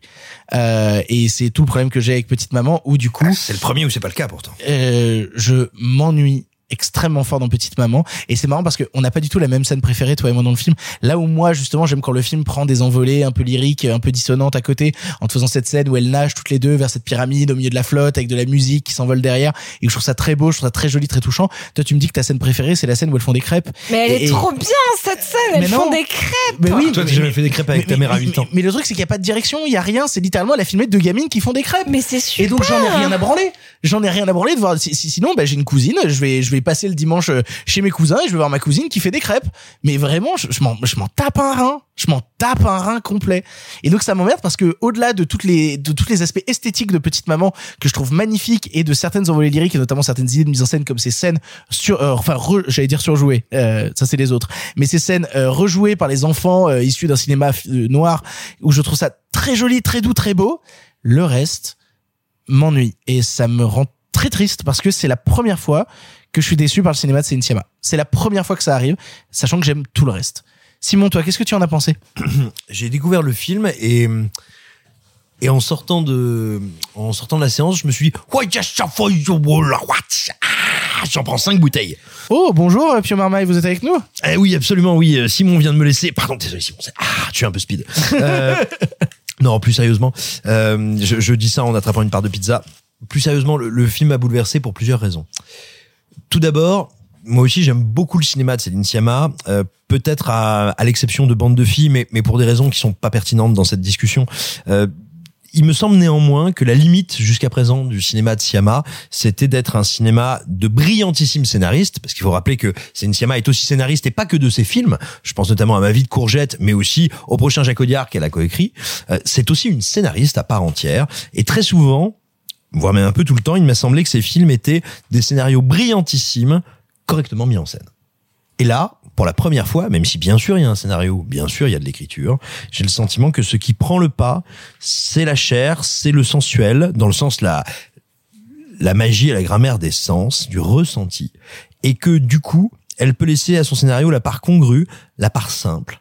Et c'est véritablement la composition des plans. Tu disais, je vois juste deux gamines qui font des crêpes. Moi, j'ai jamais vu à l'écran deux gamines faire des crêpes et se marrer et se marrer avec justement tout le substrat mythologique et émotionnel que j'ai reçu juste avant. Je trouve ça d'une grâce infinie. Ça a l'élégance de durer 72 minutes. Et là où moi, ça achève de me bouleverser, ce, ce conte, ce réalisme magique, euh, dont elle dit d'ailleurs souvent qu'elle l'a filmé en se disant, tiens, euh, euh, Comment ferait Miyazaki à ma place? Et ça se sent parce qu'elle retrouve cette épure, cette simplicité, ce raz-de-marée émotionnel tout en ligne claire. Elle est là-dedans.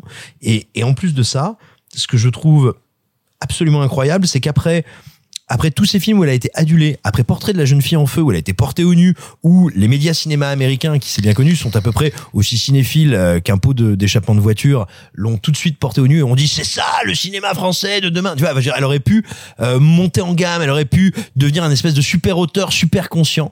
Et non, elle a l'élégance et la grâce absolue de revenir avec un film qui est fragile, délicat, simple, évident, qui moi me transperce de part en part et Alors paradoxalement, alors que je viens de vous parler de mise en scène, là où je trouve justement que son scénario est un peu en retrait, c'est qu'elle en vient à des effets bien plus simples que ce qu'il pouvait y avoir dans Portrait de la jeune fille en feu, et notamment, moi, cette réplique de la petite maman disant à sa fille, je pense déjà à toi, est un truc que je trouve d'une poésie et d'une élégance assez rare.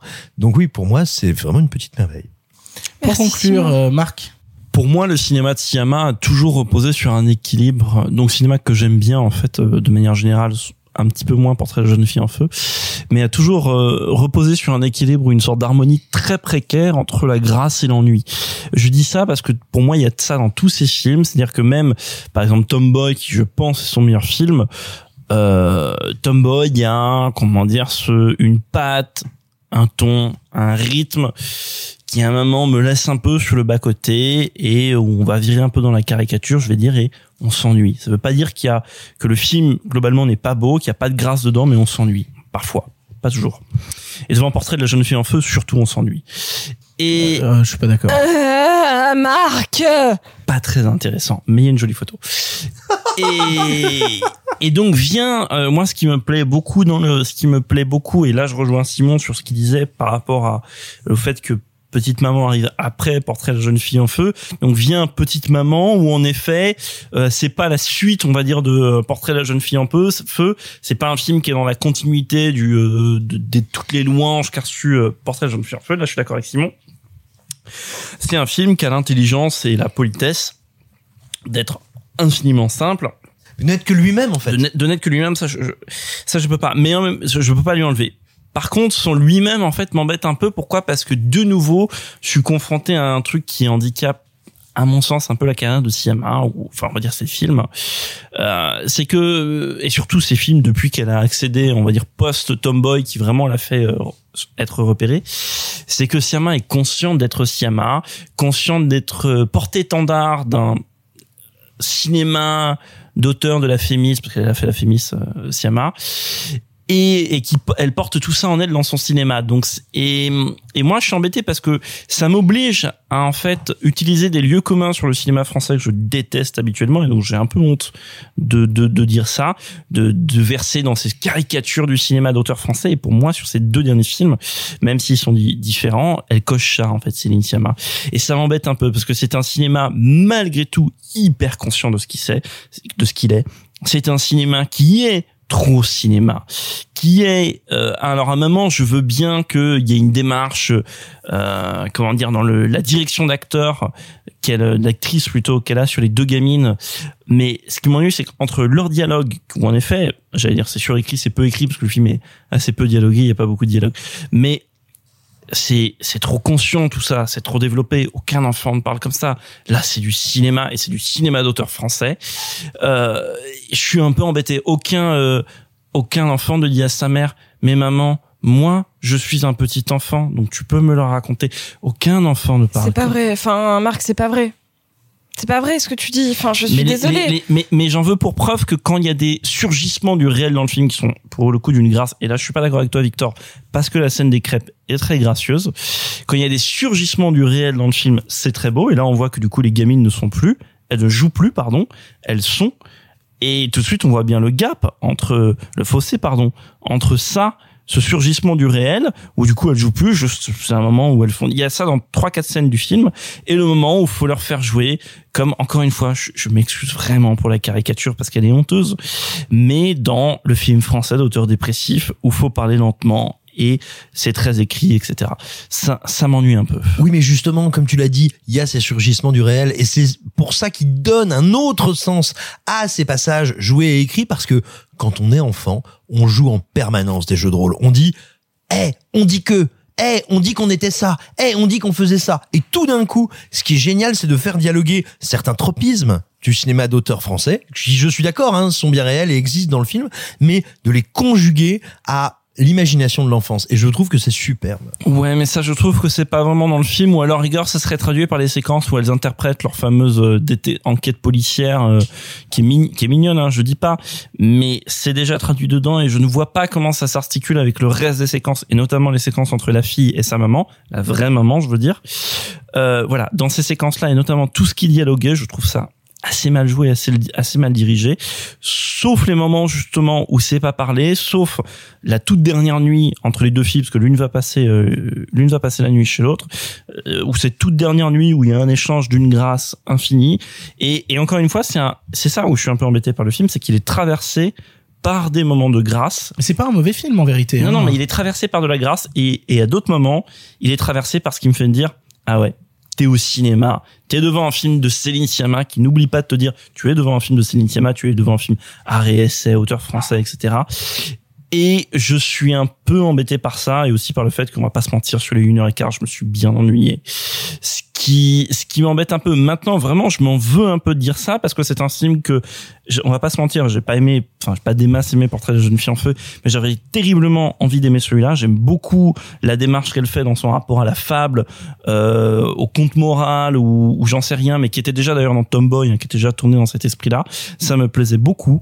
Dans l'état, j'en garde malheureusement pas grand-chose, à part encore une fois quelques scènes de grâce qui, j'espère, me resteront dans ma mémoire et resteront pour mes meilleurs souvenirs du film, et des images automnales superbes, ça pareil, euh, on peut pas l'en- l'enlever. L'automne, une séance, une l'automne une saison au cinéma qui, quand elle est bien filmée, euh, ça va tomber par terre. Et là, il y a, une poignée de plans au tonneau absolument euh, beau dans ce film. Et moi, pour le coup, Victor, j'aime pas trop quand Céline Sciamma, parce qu'elle aime bien être dans le coup, veut faire du clip. Ça me faisait déjà très chier sa séquence clipesque, euh, sa séquence vidéoclip musical dans Portrait de la jeune fille un peu. C'était J'adore cette séquence, C'était ringard. C'était ringard. C'était ringard au possible. Euh, je l'avoue que je l'aime bien, mais dans Bande de filles, pour le coup, petit faible. J'ai pas aimé ce passage non plus dans, dans Petite Maman. Je trouvais que c'était la séquence clipesque tout. Donc voilà, je suis vraiment entre deux eaux. Je suis très embêté par tout ce que je viens parce qu'il y a énormément de clichés sur le cinéma français que je, je défonce à coups de scud. Donc c'est un film qui me met face à mes propres paradoxes et à mes propres contradictions. Mais je ne peux pas nier la réalité du fait que euh, je me suis un peu ennuyé sur ces 72 minutes de film. Vous l'aurez compris, nous sommes divisés concernant euh, Petite Maman. On est tous d'accord pour lui reconnaître quand même son lot de qualité et le fait que en aucun cas c'est un mauvais film. Donc allez le voir en salle, faites-vous votre propre avis et découvrez-le. On va rester dans quelque chose d'aussi doux, d'aussi gracieux, d'aussi tendre et d'aussi mignon. On va parler maintenant de Nobody.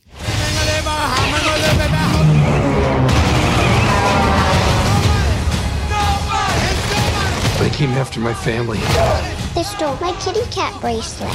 And you don't fucking do that. Give me the goddamn kitty cat bracelet! You look like shit, Dad. You should see the other guys.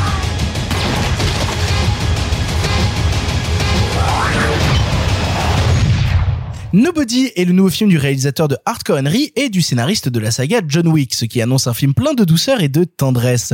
On y suit Hutch, père de famille bien sous tout rapport, qui après le cambriolage de sa maison vrille totalement, faisant ressortir les fantômes de son passé et une violence enfouie depuis bien longtemps, qui va atterrir avec sang et eau brisée sur la tronche du gang russe du coin.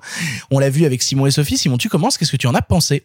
J'en ai pensé que j'ai été diverti, que j'ai passé un bon moment, que le film a cette grande euh, grande gentillesse de durer 90 minutes donc de ne pas avoir trop de gras de ne pas m'ennuyer et de me donner ce qu'il m'avait promis à savoir des séquences d'action lisibles ludiques rigolotes marrantes où des Russes se transforment en yaourt à la viande donc loin de moi l'idée de dire à nos auditeurs eh, t'es nul t'es pas bien néanmoins je trouve que le film est plus intéressant pour ses limites et ses problèmes euh, que pour ses qualités. Dans le sens où voilà, il m'a diverti, point barre. En revanche, je trouve que ces limites sont intéressantes à discuter. Pourquoi? Euh, Parce que déjà tout d'abord, il faut savoir que le, le scénariste du film, c'est le monsieur qui a scénarisé les trois John Wick. Donc tu vois, on n'est pas seulement dans un espèce de comment dire de tampon de production à mettre sur l'affiche. C'est vraiment euh, au-delà de David Leitch, un des co-réalisateurs du premier John Wick qui est producteur. C'est vraiment voilà, on est dans le, le système, dans l'équipe euh, qui a qui a donné euh, cette saga là. Et pour moi, ça démontre qu'en fait John Wick c'est au mieux un one shot ou en tout cas je veux dire ça marche avec le personnage de John Wick mais ça ne peut pas être un, un comment dire un concept d'action. Pourquoi?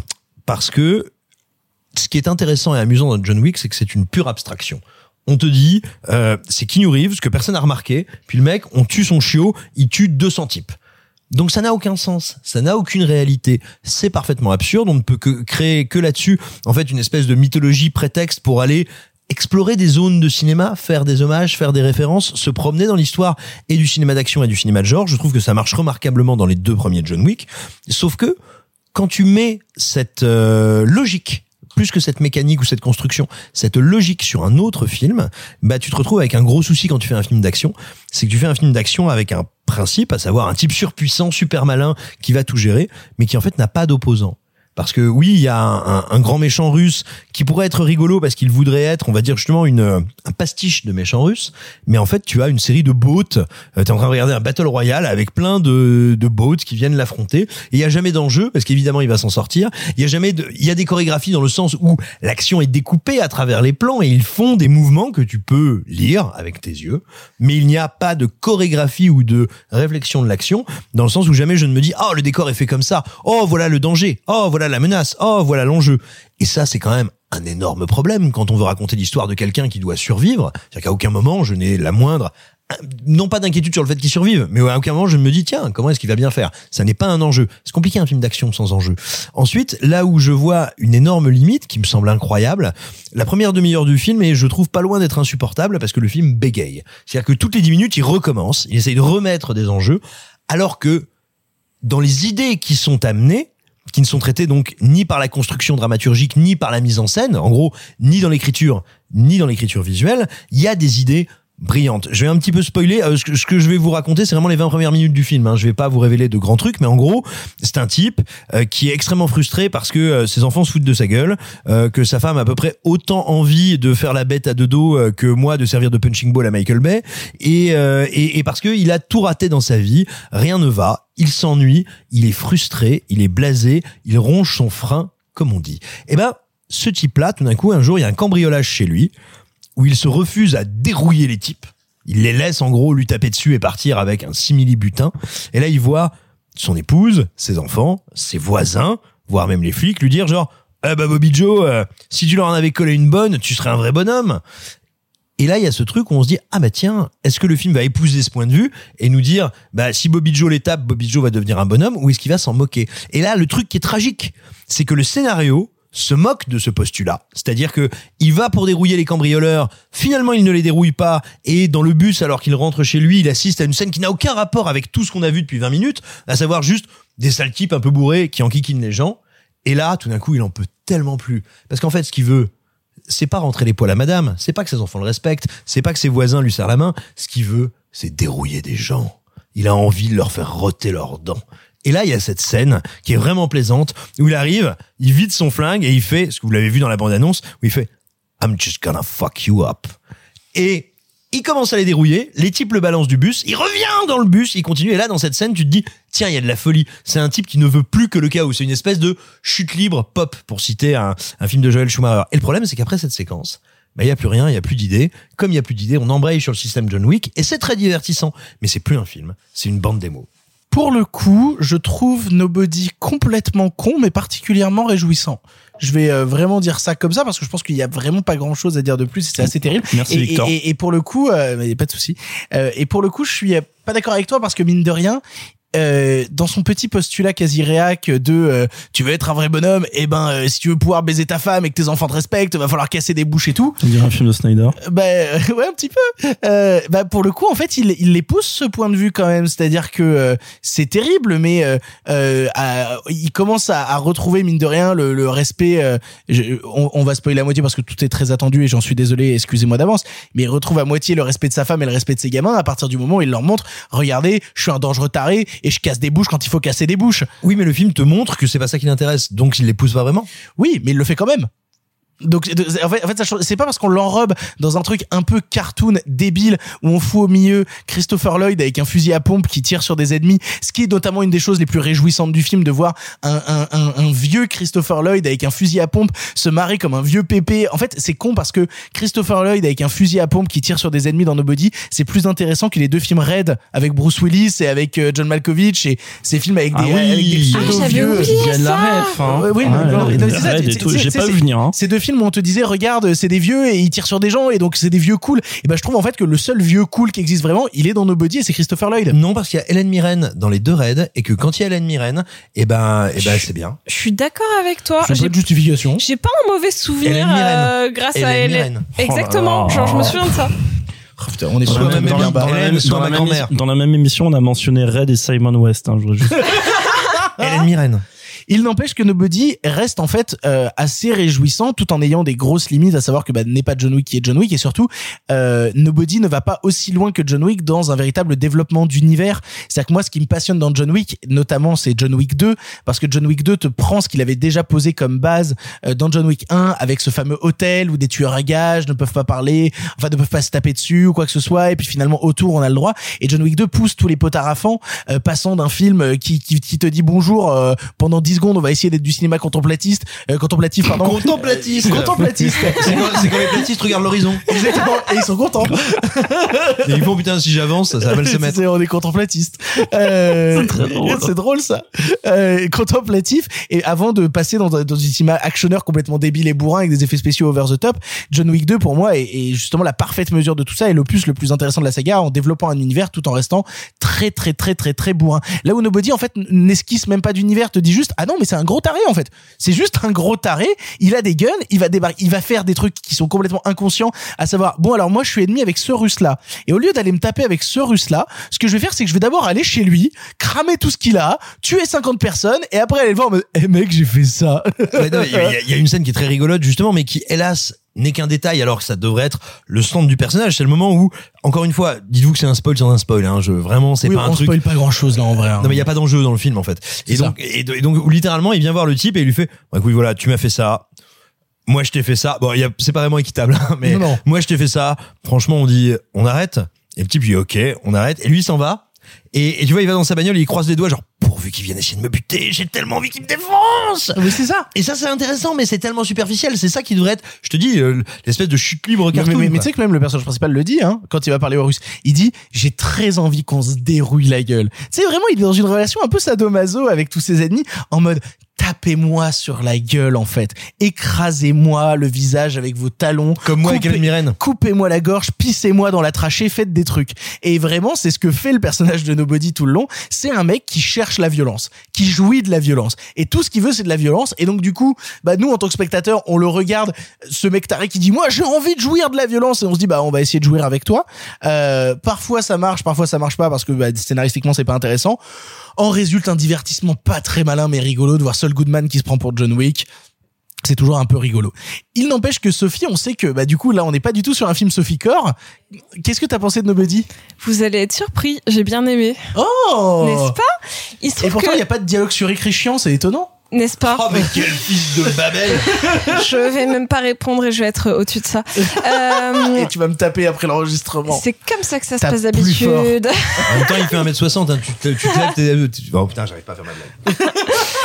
Euh, Il y a, alors il faut savoir que j'avais vu donc euh, Art Henry qu'on n'a pas cité jusque là, qui était donc le, le- le précédent euh, long métrage du réalisateur que j'avais vu donc au bif dans une salle qui hurle, qui crie, et sachant que c'est un film qui ne s'arrête pas une seconde, qui a un point de C'est vue rigolo, Hardcore C'est Henry. aussi un film qui hurle et qui crie. Eh oui, mais en point de vue subjectif, hyper imaginatif. Enfin, vraiment, moi, j'avais, j'avais passé une super bonne séance, alors que globalement, ce n'est pas mon genre de film. Mais si ça me divertit assez euh, pour euh, oublier, enfin, pour me faire oublier quelques heures que euh, bah, la mort arrive, bah, c'est déjà pas mal. Et là, en fait, il s'est passé à peu près la même chose avec Nobody, c'est-à-dire que il y a, comme tu l'as dit, enfin, comme vous l'avez dit tous les deux, en fait, plusieurs étapes dans le film. Donc, euh, la caractérisation du personnage, euh, le premier fight, enfin, le, le, le braquage, le premier fight, euh, puis le, la bataille finale. Et ce que j'aime bien, c'est à quel point il se renouvelle à chaque fois dans chacune de ces étapes. Notamment, donc, le fait que il soit un peu rouillé, ça c'est un truc qui m'a pas mal plu. Le fait que, notamment dans le bus, bah, il est en mode, eh, je suis trop badass, je vais tous vous défoncer. Et bah que finalement, bah le mec, il, eh, eh, non, et bah ça fait quand même au moins, je sais pas moi, vu l'âge de tes enfants, au moins euh, 15, 16 ans que t'as pas mis une dérouille à quelqu'un, donc forcément tu morfles un peu au début. Ça, c'est un truc que j'aime bien parce que euh, Il est pas immortel, c'est pas une machine invincible. ça, je trouve ça vraiment cool. Euh, Il y a aussi un truc que j'aime bien, c'est euh, souvent c'est des films comme assez simples dans leur euh, caractérisation, narration, etc.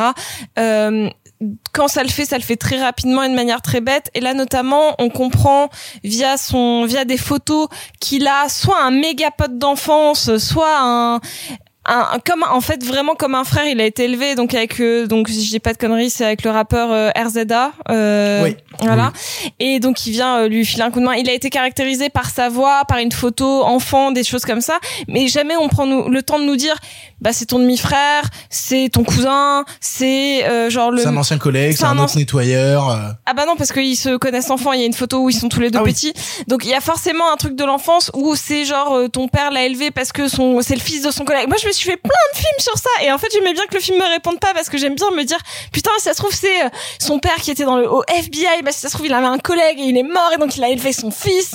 Et en fait ça j'aime bien. J'aime bien que le film me laisse des portes ouvertes à mon imagination débordante. Donc du coup c'est cool. Et euh, faut savoir que le dernier euh, tiers du film c'est vraiment euh, maman j'ai raté l'avion et je vais poser des pièges dans un hangar à la destination finale à la base de gens qui vont se faire perforer par des trucs. Donc ça m'amuse. Moi j'aime bien les gens qui se font genre littéralement genre euh, hachés par des espèces de bombes artisanales avec des clous. Genre je trouve ça rigolo parce que genre c'est ludique dans la manière dont c'est ben, tu- filmé. tu vois, c'est de ça que manque Petite Maman de Céline Sciamma. mais je t'emmerde Victor. Mais t'as dormi pendant le climax. Donc voilà. Le film de Gaspard Noé? Alors, on n'en parle pas ici, s'il vous plaît. Euh, non, mais en tout cas, Nobody, c'est ce pur divertissement qui, en effet, manque fondamentalement de morale. Je vais quand même en dire un minimum, mais enfin, genre, euh, oui, non. Euh, si t'as choisi une nana pour te ranger et que finalement elle s'ennuie et que finalement c'est quand tu, tu tues des gens qu'elle a re-envie de te baiser, c'est qu'il y a peut-être un souci. C'est une caractérisation genre un peu faiblarde de la famille, mais est-ce de que la femme. et de la femme surtout, mais est-ce que c'est vraiment ça qu'on demande au film? Non. On juge pas les kinks. Non, mais pff, alors ouais, alors dans le euh, Marc, tu m'as décontenancé. Du coup, là, je sais pas quoi répondre. C'est ton king, ça, Euh, Marc? En tout cas, le le film est satisfaisant parce que il va de manière un peu dommage pas au-delà de ce qu'il nous propose, mais ce qu'il nous propose, il le fait plutôt bien. Vous l'aurez compris, on trouve Nobody plutôt sympathique malgré ses limites et ses défauts. Si vous voulez passer un bon petit moment en salle où ça se charcle la gueule avec joie, eh ben allez voir Nobody. On va parler maintenant d'un film assez inattendu puisque perdu pendant très longtemps. On va vous parler de The Amusement Park. The man in the amusement park is a mirror image of yourself, separated only by the passage of time. Why are you punishing Hello? There's nothing, nothing out, out there. I'll see for myself. Bye. The Amusement Park est un long métrage de Georges Romero perdu pendant 46 ans et enfin distribué dans quelques salles par chez nous par Potemkin. À l'origine commande d'une ONG de l'église luthérienne visant à éveiller les consciences sur les conditions de vie des personnes âgées, on y suit l'histoire d'un vieil homme se rendant dans un parc d'attractions. Mais sa journée va rapidement tourner au cauchemar. On sait que le film est très très peu distribué en salle, mais qui dit film perdu de Georges Romero dit que ça attise notre curiosité et qu'on a vraiment envie de vous en toucher un mot. C'est Marc qui commence. Qu'est-ce que tu as pensé de The Amusement Park? Avant tout, je tiens à dire aux gens que les, ce que tu viens de dire à propos vraiment du contexte du film est important parce que c'est pas dans le film.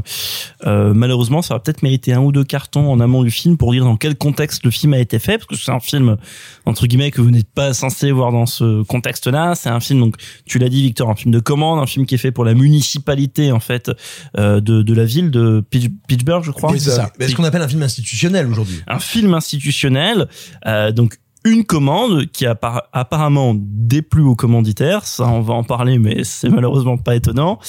Et, euh, et ce, ce- comment dire cette, ce désamour des commanditaires a emmené la disparition du film pendant plusieurs décennies et le fait qu'aujourd'hui il ait été restauré avec la fondation Romero, etc. Bref, euh, c'est quoi euh, c'est quoi The Amusement Park? C'est l'histoire d'un vieil homme qui va passer une journée dans une après-midi ensoleillée dans un parc d'attractions à Pittsburgh euh, et euh, lui voir euh, connaître un certain nombre de déceptions, de, de- pour, pour être poli, un certain nombre de déceptions à cause de bah, de son âge et de la place qu'il occupe dans la société américaine. Donc c'était un film pour euh, parler justement du respect envers nos aînés, pour euh, paraphraser notre président Monsieur Manu, et qui est un film en fait qui arrive à pirater cette promesse, en même temps faire un film qui, d'une certaine manière, pour sensibiliser, ça sensibilise parce que le père Romero n'y va pas avec le, le dos de la cuillère. Il faut savoir qu'au moment où il fait le film, c'est un cinéaste qui est plutôt identifié, pas encore, c'est pas encore l'idole, peut-être qu'il a été depuis parce qu'il n'avait pas encore fait Zombie à l'époque, il avait fait notamment La Nuit des Morts Vivants. Et Euh, c'est formidable, il faut bien le dire. Voyez la nuit des morts vivants. et, et revoyez La Nuit des Morts Vivants, qui, qui est un film absolument dingo. Euh, mais donc c'est une figure identifiée. Il y a quelqu'un qui s'est dit, ce mec qui a fait La Nuit des Morts Vivants, est-ce qu'il avait fait The Crisis ou pas à l'époque? Euh, J'ai un doute, mais, mais, mais ce qu'il faut peut-être dire, c'est que à cause d'une sombre affaire de droit et littéralement de cases mal cochées dans l'enregistrement Il ne touchait film, pas ses droits, de- c'est ça que il ne dire. touchait pas ses droits et du coup, La Nuit des Morts Vivants a pu être reproduit, la copie Un reproduite. livre de, un film libre de droit. ouais. Voilà, dont d'où le fait de faire des films institutionnels pour gagner du Pour pognon. gagner du cash. Bah, Mais il donc- a été fait en quelle année, euh, Amusement Park? 73. Mais écoutez, la 74, The The Crazies, c'est Il me semble que c'est 74, mais j'ai peur de dire une bêtise. The Crazies 73. Donc, même époque, il y a quand même quelqu'un qui s'est dit, parmi les commanditaires du film, ce mec-là, ce réal, il a du talent, c'est une bonne idée de lui confier un film sur les vieux. Et précisons qu'il a toujours tourné à Pittsburgh, c'est-à-dire que c'est un réalisateur local. C'est, on a une célébrité locale. C'est quelqu'un du coin. Euh, et, et en même temps, c'est bizarre parce que voilà, pour revenir à ce que je te disais un peu plus tôt, c'est un film qui paradoxalement honore en fait sa promesse. Peut-être pas dans le sens euh, qu'espéraient ses commanditaires, mais c'est un film qui, euh, en fait, ne fait que parler de comment la société américaine et a fortiori la société capitaliste euh, se sépare, méprise les éléments inutiles, les parasites. Euh, il, y a, il y a quelques semaines, on parlait de Soleil Vert qui transforme ses vieux en Soleil Vert. Bah là, c'est pas loin. D'ailleurs, en termes de d'années, on n'est pas si loin que ça. Euh, là, c'est pas loin dans The Amusement Park. C'est un film qui est fondamentalement horrible, qui est tourné quelque part entre la fiction et le documentaire, hein, qui est qui est enfin il n'y a pas d'acteur professionnel dans le film c'est tourné presque en mode euh, en mode guérilla dans un véritable parc d'attractions qui avait été prêté pour le pour la, pour la Et avec des production figurants que, que file la municipalité. et avec des figurants qui sont des vrais, euh, euh, des vrais et, et pour les vieux, ce sont des vrais retraités qui venaient de la de la de la maison de retraite du coin. Et c'est un film qui inspire un tourbi, une sorte de tourbillon de malaise sur, tu vois, tu vois, il y a pas longtemps, on en parlait la semaine dernière, on, en parlait le le le vertige de la vieillesse, ces trucs comme ça quand on parlait de The Phaser. Alors évidemment, dans dans dans The Amusement Park, on n'a pas un vieux qui est atteint de maladie parce que d'ailleurs au, au début du film, il est plutôt bien portant, bon vivant, puis il a envie de d'aller se marrer, de claquer sa maigre euh, pension euh, aux attractions du coin et, et, et le tourbillon dans lequel il va être aspiré et le vertige de la vieillesse et du regard de la société sur les personnes inutiles, donc les vieux, est absolument euh, dévastateur. Et le dernier truc, après ça, je pense qu'on en reparlera euh, plus plus plus densément, c'est évidemment que c'est un film de morts, de vivants, de morts vivants. Euh, c'est un film où euh, les morts ne sont pas ceux qu'on croit et les vivants ne sont pas ceux qu'on croit non plus. Euh, c'est un film où son héros est du coup ce vieux qui est bientôt mort ou mort vivant à la fin, on ne sait pas, parce que les morts vivants sont toujours les héros chez chez chez Romero et où bah justement les vivants, la société, le système et ce qu'il y a de plus méprisable est le véritable parasite, est la véritable contamination. Et en ce sens, c'est un film qui peut désarçonner parce que, bah, en effet, il ressemble pas à un film de fiction, même conventionnel au, au regard de la carrière de Romero. En même temps, tout est là. Simon, pour continuer. C'est toujours émouvant, quand on est un jeune cinéphile ou même pas un jeune cinéphile, de redécouvrir ou de découvrir un film dont on a beaucoup entendu parler. Moi, je pense à l'émotion que j'ai eue quand j'ai enfin pu voir La Forteresse Noire, sur lequel je n'avais jamais fait que lire des articles, ou de Sorcerer, dont- sur lequel je n'avais aussi jamais que lu des recensions. Ah, c'est marrant parce que moi j'ai eu ça sur euh, Fear and Desire de Kubrick quand finalement il a été édité, restauré et qu'on a pu enfin voir le premier film de Eh ben, Kubrick. c'est c'est merveilleux de découvrir un film que tu as fantasmé, qui a été une légende urbaine pour toi avant d'être un film. Là, on est quand même devant un cas qui va devenir, par définition, de plus en plus rare au fur et à mesure que l'histoire avance. C'est un film dont nous ignorions qu'il existait. C'est donc une sensation inédite. Déjà, allez le voir pour ça. Vous allez découvrir un film dont on ne savait pas qu'il existait.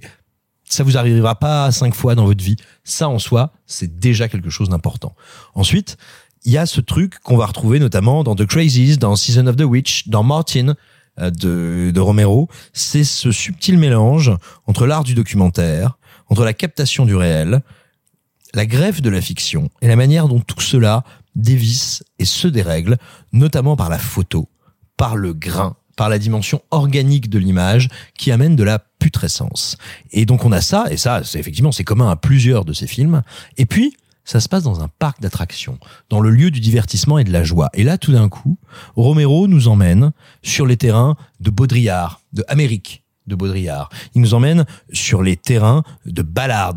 C'est ça aussi, à savoir la civilisation et la revendication du camp comme lieu de joie et lieu de divertissement qui nécessairement, parce qu'il est camp et parce qu'il est camp issu de la Seconde Guerre mondiale, va transformer le rebut en mort, en mort vivant qu'on va encore employer. C'est une expérience absolue de la terreur du XXe siècle, une terreur qui, à mon avis, n'est pas loin de fondre à nouveau sur nous, on va dire dont le réseau de symboles fait sens avec notre société aujourd'hui. C'est donc un film qui est même pas rare, qui est un film miraculé, qui, si vous aimez le cinéma de genre, si vous aimez le cinéma différent, ou si tout simplement vous ne connaissez pas le cinéma de Romero, est une expérience absolument vertigineuse. Pour conclure, Sophie. Alors c'est drôle pour les comparaisons parce que quand je l'ai vu, ça m'a rappelé euh, un certain truc un peu kafkaïen dans son absurdité. C'est-à-dire qu'en effet, le, le, personnage devient presque invisible alors qu'il est euh, bien là et euh, perceptible aux yeux de tous. Il y a cette chose absolument tragique et qui a été bien expliquée de manière vraiment euh, euh, où il y a presque une, une rupture euh, du quatrième mur vu que le film s'ouvre et se finit par euh, un, une adresse directe au spectateur en disant donc en fait moi c'est ça qui m'a un peu désarçonné parce que j'ai appelé Marc après la séance. Sachez qu'il y a peu de séances. À Paris il ne passe qu'au Grand Action. J'ai essayé de, de, chercher un petit peu si, où il passe en France. J'ai pas réussi à trouver mais en tout cas à Paris il passe au Grand Action plusieurs fois par jour. Moi je savais pas que c'était une commande je savais pas que c'était quelque chose fait pour sensibiliser à la cause de la vieillesse et de l'abandon des personnes âgées. Euh, et donc, bien évidemment que c'est parfaitement maîtrisé sur ce sujet-là parce que c'est assez brisqueur dans la manière dont c'est amené. Et euh, donc, par cette rupture du quatrième mur, on nous dit non pas qu'on va nous raconter une histoire, mais qu'on va nous faire, euh, on va nous projeter dans quelque chose de futur. Et ça, c'est quand même assez tragique. On nous dit pas, oui, euh, regardez vos grands-parents, c'est même pas ça. On nous dit, regardez, vous êtes peut-être pas si loin d'être les personnages principaux. ça, c'est assez assez tragique parce qu'on le fait pas dans le cinéma d'horreur et on peut véritablement parler de cinéma horrifique ici ou de cinéma dans l'absurde la plus tragique et moi, il y a une scène qui m'a particulièrement marqué. Il faut savoir que le, le, film fait à peu près une heure, peut-être même pas 50 minutes. À un moment, le personnage est enfin vu par une enfant qui vient lui dire, ben viens, regarde, on a à manger, on a. Euh, est-ce que tu veux me lire un livre? Donc c'est la première interaction sociale qu'il a, qui n'est pas déshumanisée, parce que même quand il demande de l'assistance, euh, ben on lui refuse ou en tout cas il ne devient qu'un numéro. C'est pour ça que moi, je, j'y vois quelque chose de très kafkaïen dans la déshumanisation totale. Sauf que cette petite fille qui incarne véritablement l'amour peut-être que les enfants ne euh, portent à leurs grands-parents euh, de manière sans aucune euh, gêne, honte, peur de la vieillesse, alors que sans les filtres sociaux. En sans fait. les filtres sociaux exactement. Et donc elle va lui demander de lire une histoire, sauf que tout s'arrête au moment où la mère, qui ne semble absolument pas avoir vu l'interaction entre cette petite fille blonde angélique, symbole d'une jeunesse infinie, et de ce vieux monsieur qui est en soi absolument touchante, vu qu'il lui lit les trois petits cochons, donc une scène très euh, très très jolie, et qu'elle lui dit bon bah viens on s'en va, et on se casse, et puis de toute manière, euh, mais elle lui dit même pas dire au revoir, c'est genre juste on part. Et est-ce que c'est un peu ce symbole de, euh, comme on a pu le voir aussi un peu dans, dans Petite Maman, ça fait un petit un petit Allez. rappel euh, de la maison de retraite où en fait les gens partent souvent sans dire au revoir et sans politesse. Bah, Rappelons-nous qu'on sort quand même d'une période, moi je le sais et je crois que je suis pas tout seul autour de cette table, euh, où de par la crise sanitaire, des gens, certains de nos proches, ont été, et on l'entend, hein, euh, intimés de demeurer chez eux, de se dissimuler aux yeux du monde. Et le film est bouleversant en ce regard, parce qu'il nous rappelle quand même qu'il y a quelques mois, être âgé, être à risque, ça signifiait potentiellement avoir peur du dehors et se voir intimé de rester en soi. C'est complètement ça. Donc c'est vrai que le film en plus, euh, t'as raison, sort à une période qui le rend particulièrement percutant et, euh, et glaçant. Euh, le film est une expérience et notamment sensorielle. Il y a un truc dont je voulais parler, c'est que le son m'a mis particulièrement mal à l'aise, en tout cas dans la salle dans laquelle je l'ai vu. Le son était assez fort et il y a un espèce de brouhaha qui perd presque les dialogues du film et qui rend la chose floue, confuse, euh, gênante.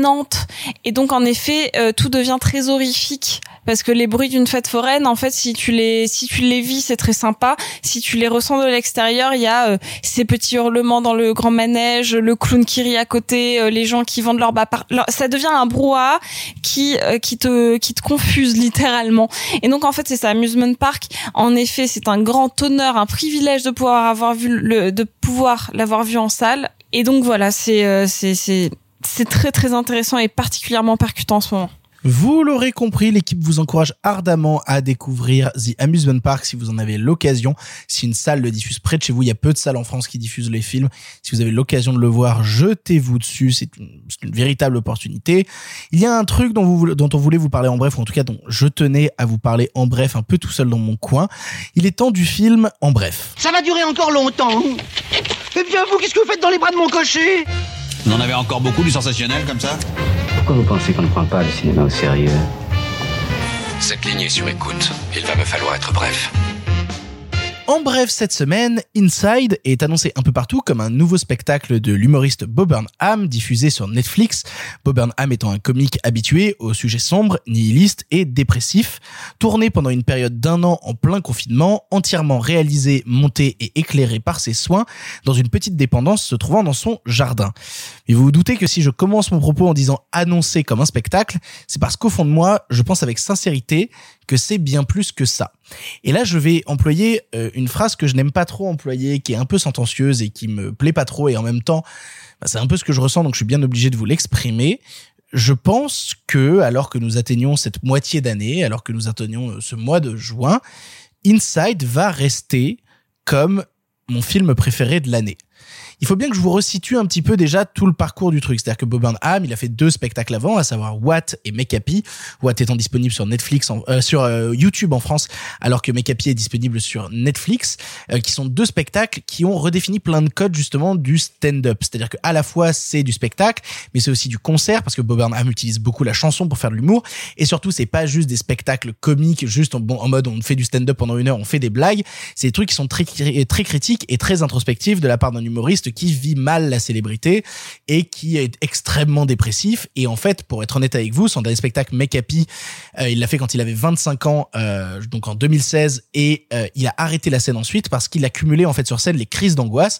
Et donc c'est compliqué quand tu es une personne qui est censée faire de la représentation, te montrer sur scène, d'enchaîner les crises d'angoisse sur scène et en souffrir, c'est très compliqué. Il a enchaîné en 2018 avec un long métrage qui s'appelle F-Grade et, et c'est un peu tout. On l'a vu récemment dans Promising Young Woman. Et sinon, bah en fait, il s'est dit, bah je vais me relancer sur scène en mars. Enfin, il a dit, j'aimerais bien me relancer sur scène. On était en janvier 2020. Euh, autant dire qu'à deux mois près, ça a été compliqué pour lui. Il a pas pu remonter sur scène. Il a dit, bah c'est pas grave. Je vais prendre tout le temps de cette pandémie pour m'enfermer dans une pièce, enfin dans la dépendance qui est dans mon jardin, et pour essayer de construire un spectacle. Sauf que sans s'en rendre compte, il a construit un véritable long métrage. Il a construit un véritable long métrage qui, moi, me fait penser, je sais que Simon est pas très d'accord là-dessus parce que en tout cas, moi, il y a des ressentis qui, je trouve, se rapprochent justement, et c'est un peu des gros mots, mais se rapprochent par exemple du travail d'Alain Cavalier sur euh, Irène, où justement on a une personne qui est confrontée à sa propre solitude, et de par sa propre solitude, essaye d'amener une réflexion cinématographique autour de sa propre solitude. Irène étant un dispositif où Alain Cavalier, ayant perdu euh, une des personnes les plus proches de sa vie, se filme seul dans des chambres d'hôtel en essayant de la retrouver, ou de retrouver en tout cas son souvenir. Et c'est un peu ça que fait Bob dans Inside, c'est qu'au-delà de faire un spectacle, parce que j'ai l'impression d'en parler avec beaucoup de sérieux et beaucoup de, de, enfin beaucoup d'appui. Inside est, un, quelque chose est un film très drôle. C'est un film très drôle parce que Bob Burnham est un mec infiniment drôle infiniment drôle qui fait des chansons qui moi me terrassent de rire. Euh, il y a notamment des moments qui sont purement comiques justement dans le film où il te fait une chanson qui s'appelle FaceTime with my mom euh, ou euh, Welcome to the internet. Et en même temps il y a toujours un propos et un fond politique derrière. Notamment c'est quand même le seul type qui se dit je vais faire une chanson avec une chaussette qui va parler des oppressions systémiques et euh, qui arrive à le faire avec un, talent et un niveau brillant. Dès, dès, la première scène en fait du film on se dit ok il y a une réflexion sur le cadre il y a une réflexion sur la photo il y a une réflexion sur la mise en scène de comment il se met en scène lui-même et la propre réflexion qu'il a sur justement le fait de se mettre en scène dans une période où l'idée n'existe plus. C'est un, un mec qui se filme pour faire des blagues et qui explique qu'au moment où il va devoir arrêter de faire des blagues, il va devoir retourner à sa vie et donc en fait il veut pas arrêter de créer parce que si jamais il arrête de créer, il va se tuer. C'est un type qui te dit frontalement, si je suis en train de faire ce film et si je suis en train de vous parler et d'essayer de vous faire rire et de vous divertir, c'est parce que si je le fais pas, je me bute parce que je fais trop mal. Et ça, ça me terrasse, ça me bouleverse parce qu'il y a une véritable sincérité là-dedans. Et en même temps, tout le mojo de Bob Burnham dans tous ses spectacles, ça a toujours été art is a lie, nothing is real. Ça a toujours été son truc. Voilà, c'est l'art est un mensonge et rien n'est réel. Donc quelle est la part de réel, quelle est la part de vérité à l'intérieur d'Inside? On ne le sait pas, on ne le saura jamais. Mais le plus important quand on voit Inside, c'est pas tant la part de réel qui est à l'intérieur que la part réelle de sentiment qu'elle laisse chez les spectateurs. Et moi, Inside, j'en parle avec beaucoup d'appui et beaucoup de sérieux et beaucoup de sentiments. Je suis un peu en train de trembler quand je vous en parle, mais c'est-à-dire que, c'est-à-dire que je l'ai déjà vu cinq fois en fait. C'est terrible, mais mais le truc m'a tellement bouleversé et m'apporte en même temps une véritable dose de bonheur et de joie parce qu'il me fait rire et, il me bouleverse. Et en même temps, il y a une chanson euh, qui fait à la guitare, lui qui a toujours fait des chansons au piano, il te fait une chanson à la guitare à un moment dans une ambiance un peu forêt qui s'appelle euh, Here It Is Again That Little Feeling. Et où il te cite plein d'exemples de petits moments où ta dépression ressurgit dans ta vie et que tu la sens pas venir. Et en même temps c'est un sentiment euh, étant une personne qui connaît plutôt bien ce que c'est que l'état dépressif ce petit sentiment de savoir que oh merde je vais aller mal. C'est-à-dire je le sens je sens que c'est en train de monter là je vais souffrir en fait. Je sais que je vais souffrir et je peux rien faire contre. C'est juste que je me suis habitué à, à, ce little feeling. Je le connais je sais quand il arrive je sais comment le maîtriser et voilà. Et qui il, il parle de trucs dont personne ne parle. Et il fait une punchline qui est juste euh, tu googles ce que c'est que la déréalisation et t'aimes pas du tout ce que tu trouves. Bah ouais bah je peux te dire qu'il y a quelques années quand j'ai googlé ce que c'était et que j'ai trouvé ce que c'était et que j'ai compris à quel point ça avait des rapports avec moi j'ai pas du tout aimé ce que c'était.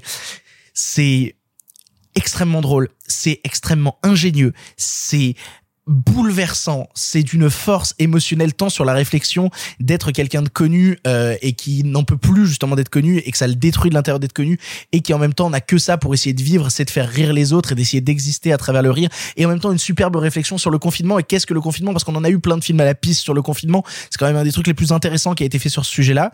Inside c'est disponible sur Netflix actuellement. Si vous ne connaissez pas le travail de Bob Burnham, je vous encourage plutôt à découvrir ses spectacles avant de découvrir Inside parce que Inside est vraiment la la conclusion d'un arc, j'ai envie de dire en quelque sorte, ou en tout cas l'aboutissement de quelque chose dans son travail, parce que euh, c'est vraiment se dire je réduis mon travail à de l'enfermement soudainement. Et, euh, et donc voyez Watt qui est disponible sur YouTube avec des sous-titres français dégueulasses, mais c'est toujours euh, c'est toujours possible de le voir. Ou sinon voyez Make qui est disponible avec des sous-titres français sur Netflix, c'est incroyable. Et ensuite voyez Inside, c'est ouais, c'est la plus belle chose que j'ai vue depuis très longtemps. C'est la chose la plus triste et la plus joyeuse que j'ai vue depuis très longtemps. Et c'est une des choses qui m'a le plus euh, terrassé, fait rire et chialer depuis euh, depuis putain depuis beaucoup trop longtemps. Simon, je crois que tu voulais dire un petit truc sur Inside aussi. Absolument, parce que moi je l'ai découvert grâce à toi. Je connaissais le, boulot euh, de Bo Burnham, mais, mais pour le coup, j'ignorais totalement qu'il allait sortir un special sur Netflix, donc, je, donc logiquement, je ne l'avais pas suivi, et je ne l'aurais probablement pas vu, en tout cas pas maintenant, si tu m'en avais pas causé. Mais c'est marrant que tu utilises le terme special parce que c'est un terme très américain pour parler justement de, de oui, d'un- joué dans la promotion. Voilà, d'un épisodique, euh, d'un épisodique de stand-up. Mais je pense que tu es d'accord avec moi pour dire que la notion de stand-up est très relative quand on regarde mais bien Inside. sûr, non évidemment, oui oui, je disais ça de manière un peu un peu ironique. Ce qui est intéressant et assez passionnant dans ce film, ce sont deux questions qu'il mène de front et qu'il mène de front, on va dire. Euh, sur l'écriture, mais aussi formellement, parce que formellement le film est très intéressant. C'est à la fois un comique qui est rompu dans l'art du rire, qui est rompu dans la technique, dans le tempo, dans l'écriture humoristique, mais qui n'a plus envie de faire rire. Sauf que bah, l'écriture qu'il connaît, c'est celle-là. Donc comment amener une autre, une autre émotion en suivant ce tempo-là? C'est une question assez passionnante qui l'amène relativement loin vu le format et vu le truc. C'est aussi l'histoire de quelqu'un qui s'est lancé dans l'idée de faire un journal de confinement et qui soit est conscient dès le départ, soit prend conscience au cours de l'entreprise, mais toi en termes de montage tu le prends, euh, en termes de visionnage tu le prends dès le début, qui est conscient que cette entreprise est narcissique, débile et pas très intéressante. Et donc c'est un exercice de conscience, c'est un exercice de mise en scène de la conscience, de mise en scène de l'inquiétude, qui est imparfait, qui est arythmique parfois, qui est infiniment drôle quand justement il renonce ou il lui semble renoncer à l'humour, qui est infiniment profond quand tout d'un coup il se dit bon bah là tant pis là je vais y aller légèrement et moi je le mets pas sur le sur le même plan qu'un qu'un film de Cavalier parce qu'il me semble que Cavalier a des, des questionnements formels sur le sens du cinéma non pas qui sont meilleurs mais qui sont autres C'est pas une question de Non, non, qualité. mais je- je vois ce que tu veux dire, on en a il- parlé de toute façon, hein. Il, il me semble qu'il va pas dans ce domaine-là.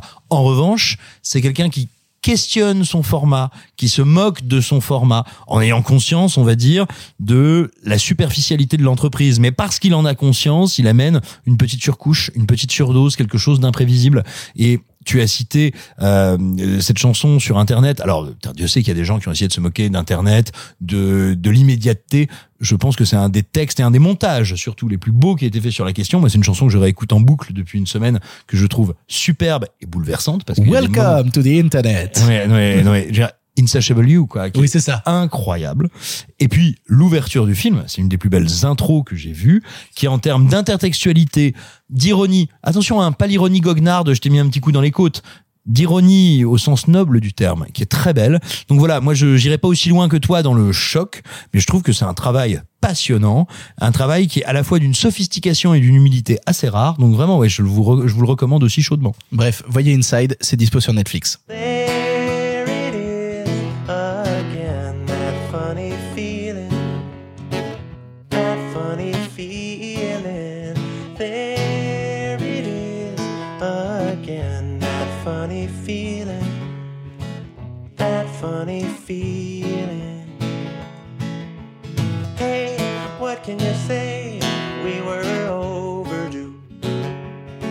It'll be over soon you wait En avant.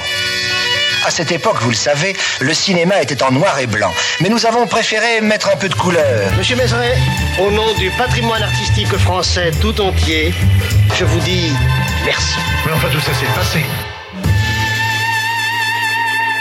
The first person I could stand to be with. I'm glad.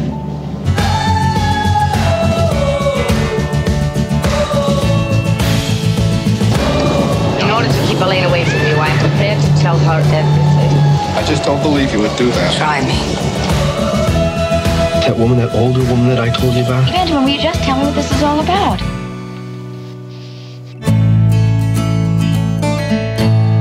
Le lauréat est le second long métrage de Mike Nichols, juste après Qui a peur de Virginia Woolf. Campé par un jeune Dustin Hoffman, on y fait la connaissance de Benjamin, jeune homme ayant tout juste terminé ses études et de retour en Californie chez ses parents, faisant face à un grand vide tant son avenir est incertain.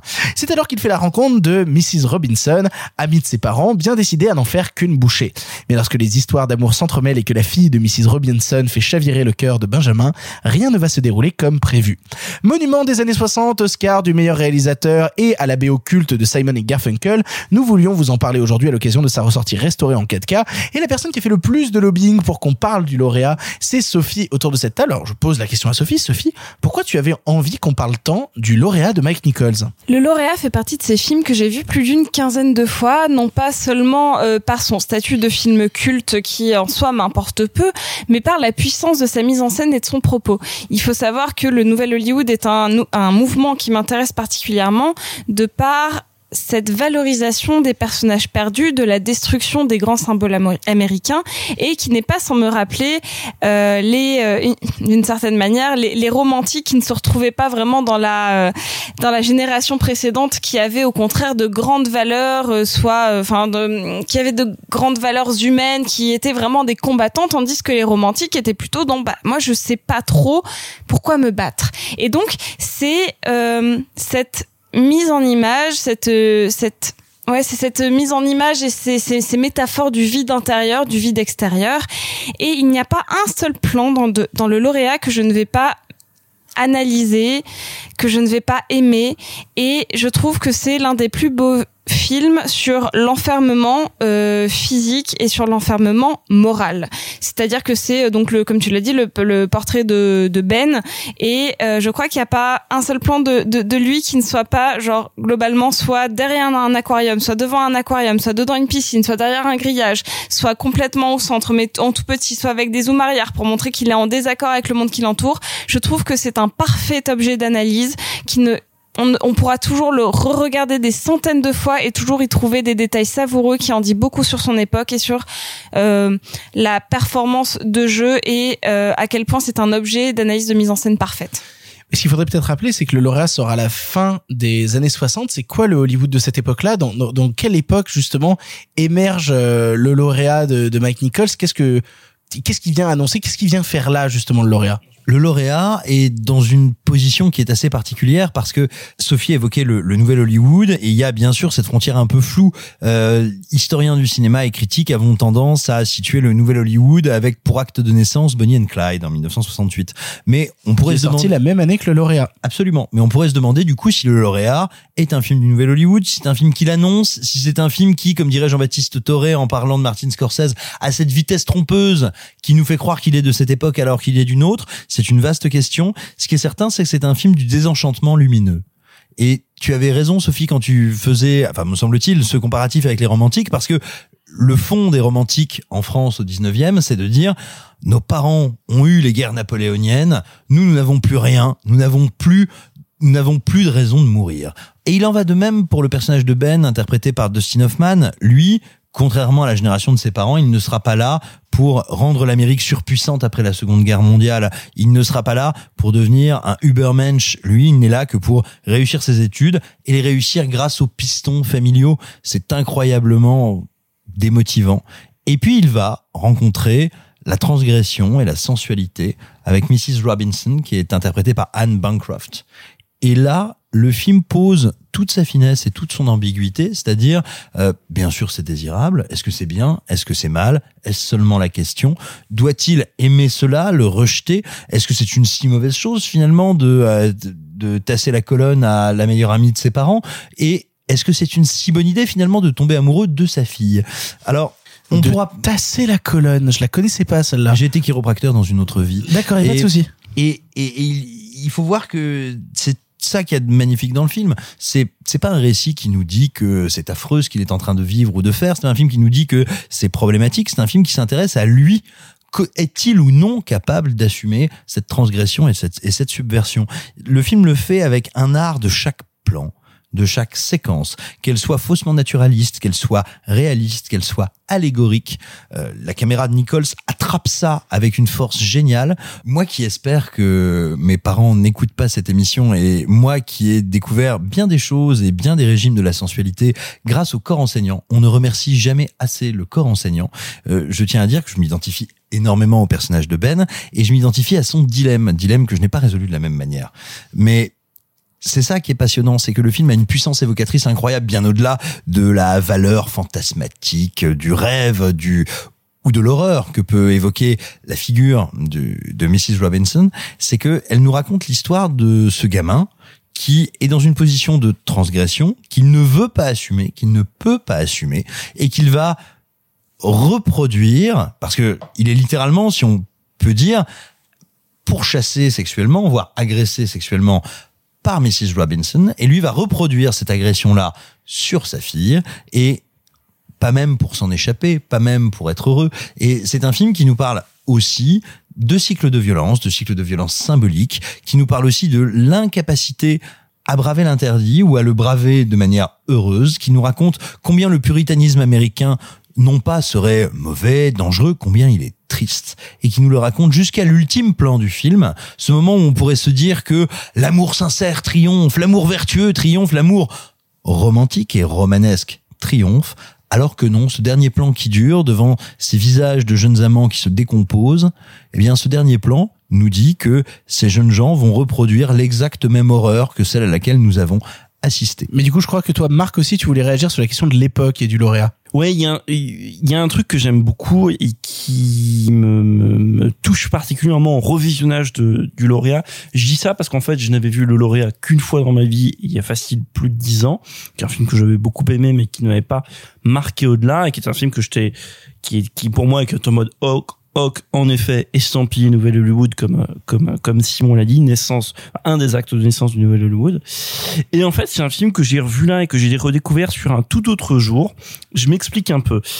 Euh, et je vais faire vraiment une minute et je vais essayer de la faire le plus courte possible d'autopromo. Euh, le prochain numéro de la revue sur laquelle je, je travaille, la revue corrigée, on fait un numéro là qui va sortir. C'est c'est quoi le nom de la revue? Revue et corrigée. Ah, je croyais que c'était choqué et découpé. Revue et corrigée. Revue et corrigée. Revue et corrigée. Pas vu, pas pris. Ah non, pardon. Euh, C'est drôle, c'était Euh, bien.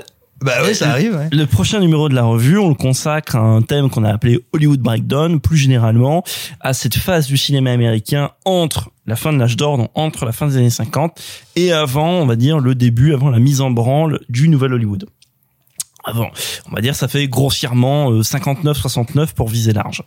Et en fait, ce qui est intéressant, c'est qu'on a souvent dit, et à juste titre, que bah voilà, euh, il y avait l'impact du Vietnam, de Kennedy, de Luther King, bref, tout ce que vient de dire Simon, qui arrivait un peu tardivement, un peu après coup, après quelques années, du coup, c'est pas immédiat, dans les films New Hollywood à partir de 67, 68, 69 et ainsi de suite.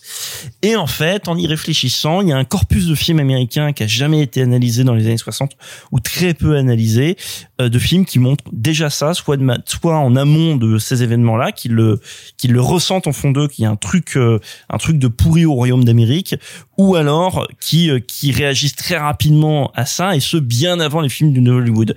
Et donc vient l'idée en fait d'un courant, on sait pas, c'est un peu les questions qu'on pose dans la revue, un courant ou du moins quelque chose qui existerait, qui s'intercale entre le nouvel Hollywood et euh, la fin de l'âge d'or hollywoodien que nous on a baptisé Hollywood Breakdown, d'ailleurs que Nicolas Sada qui nous a donné l'idée a baptisé Hollywood Breakdown. Et en fait en revoyant le film Le Lauréat, pour moi le film a beaucoup plus à voir avec ça qu'avec ce qu'on appellera le nouvel Hollywood. Je m'explique.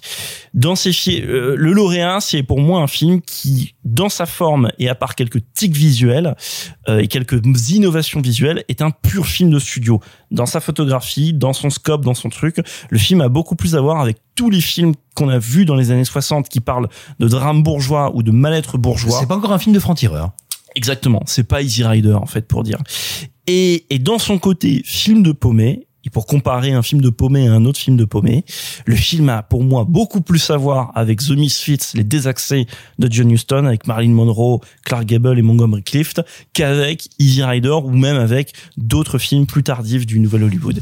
Et c'est un film qui pour moi à voir comme ça est vraiment fascinant parce que vous avez d'un côté un film qui est fondamentalement américain, un film qui est fondamentalement hollywoodien, un film qui est en même temps fondamentalement dans son temps, un des très rares films des années 60 qui a une bande son de son temps. Je dis ça parce que c'est beaucoup moins commun à l'époque que ça ne le sera à la toute fin des années 60 et surtout dans les années 70, donc qui a une bande son en l'occurrence donc Simon and Garfunkel avec un chien derrière en arrière-plan, je sais pas si vous l'entendez. Et, et donc qui est un film qui arrive, comment dire, qui a ce côté un peu cotonneux de de la dépression. Euh, par exemple, il y a un autre film à peu près à la même époque que je vous invite à voir, qui, qui est sorti un peu plus tard d'ailleurs avec Gene Simmons, qui s'appelle The Happy Ending, qui est un film aussi de dépression, de bourgeoisie, etc.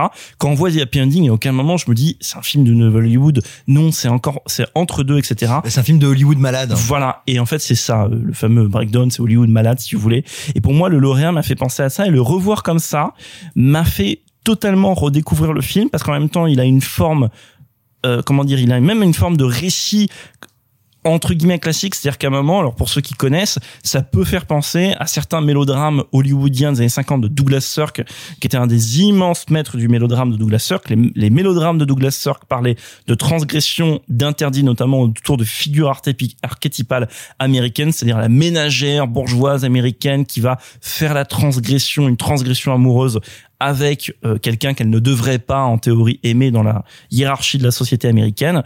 Là, il y a ça, mais euh, de- dans, comment dire, de manière complètement euh, à fleur de peau dans, dans, dans le lauréat, qui en plus arrive euh, arrive dans. On a parlé hein, tout à l'heure un peu de. de- T'as dit que c'était un film de Mike Nichols, donc pour faire. Mike Nichols, c'est un cinéaste vraiment intéressant parce qu'il a deux coups d'éclat dans les années 60. Euh, donc son premier film euh, qui, euh, Qui a peur de Virginia qui a peur de Virginia Woolf qui pour le coup tout à l'heure je parlais de Hollywood Breakdown et Hollywood, qui pète les plombs.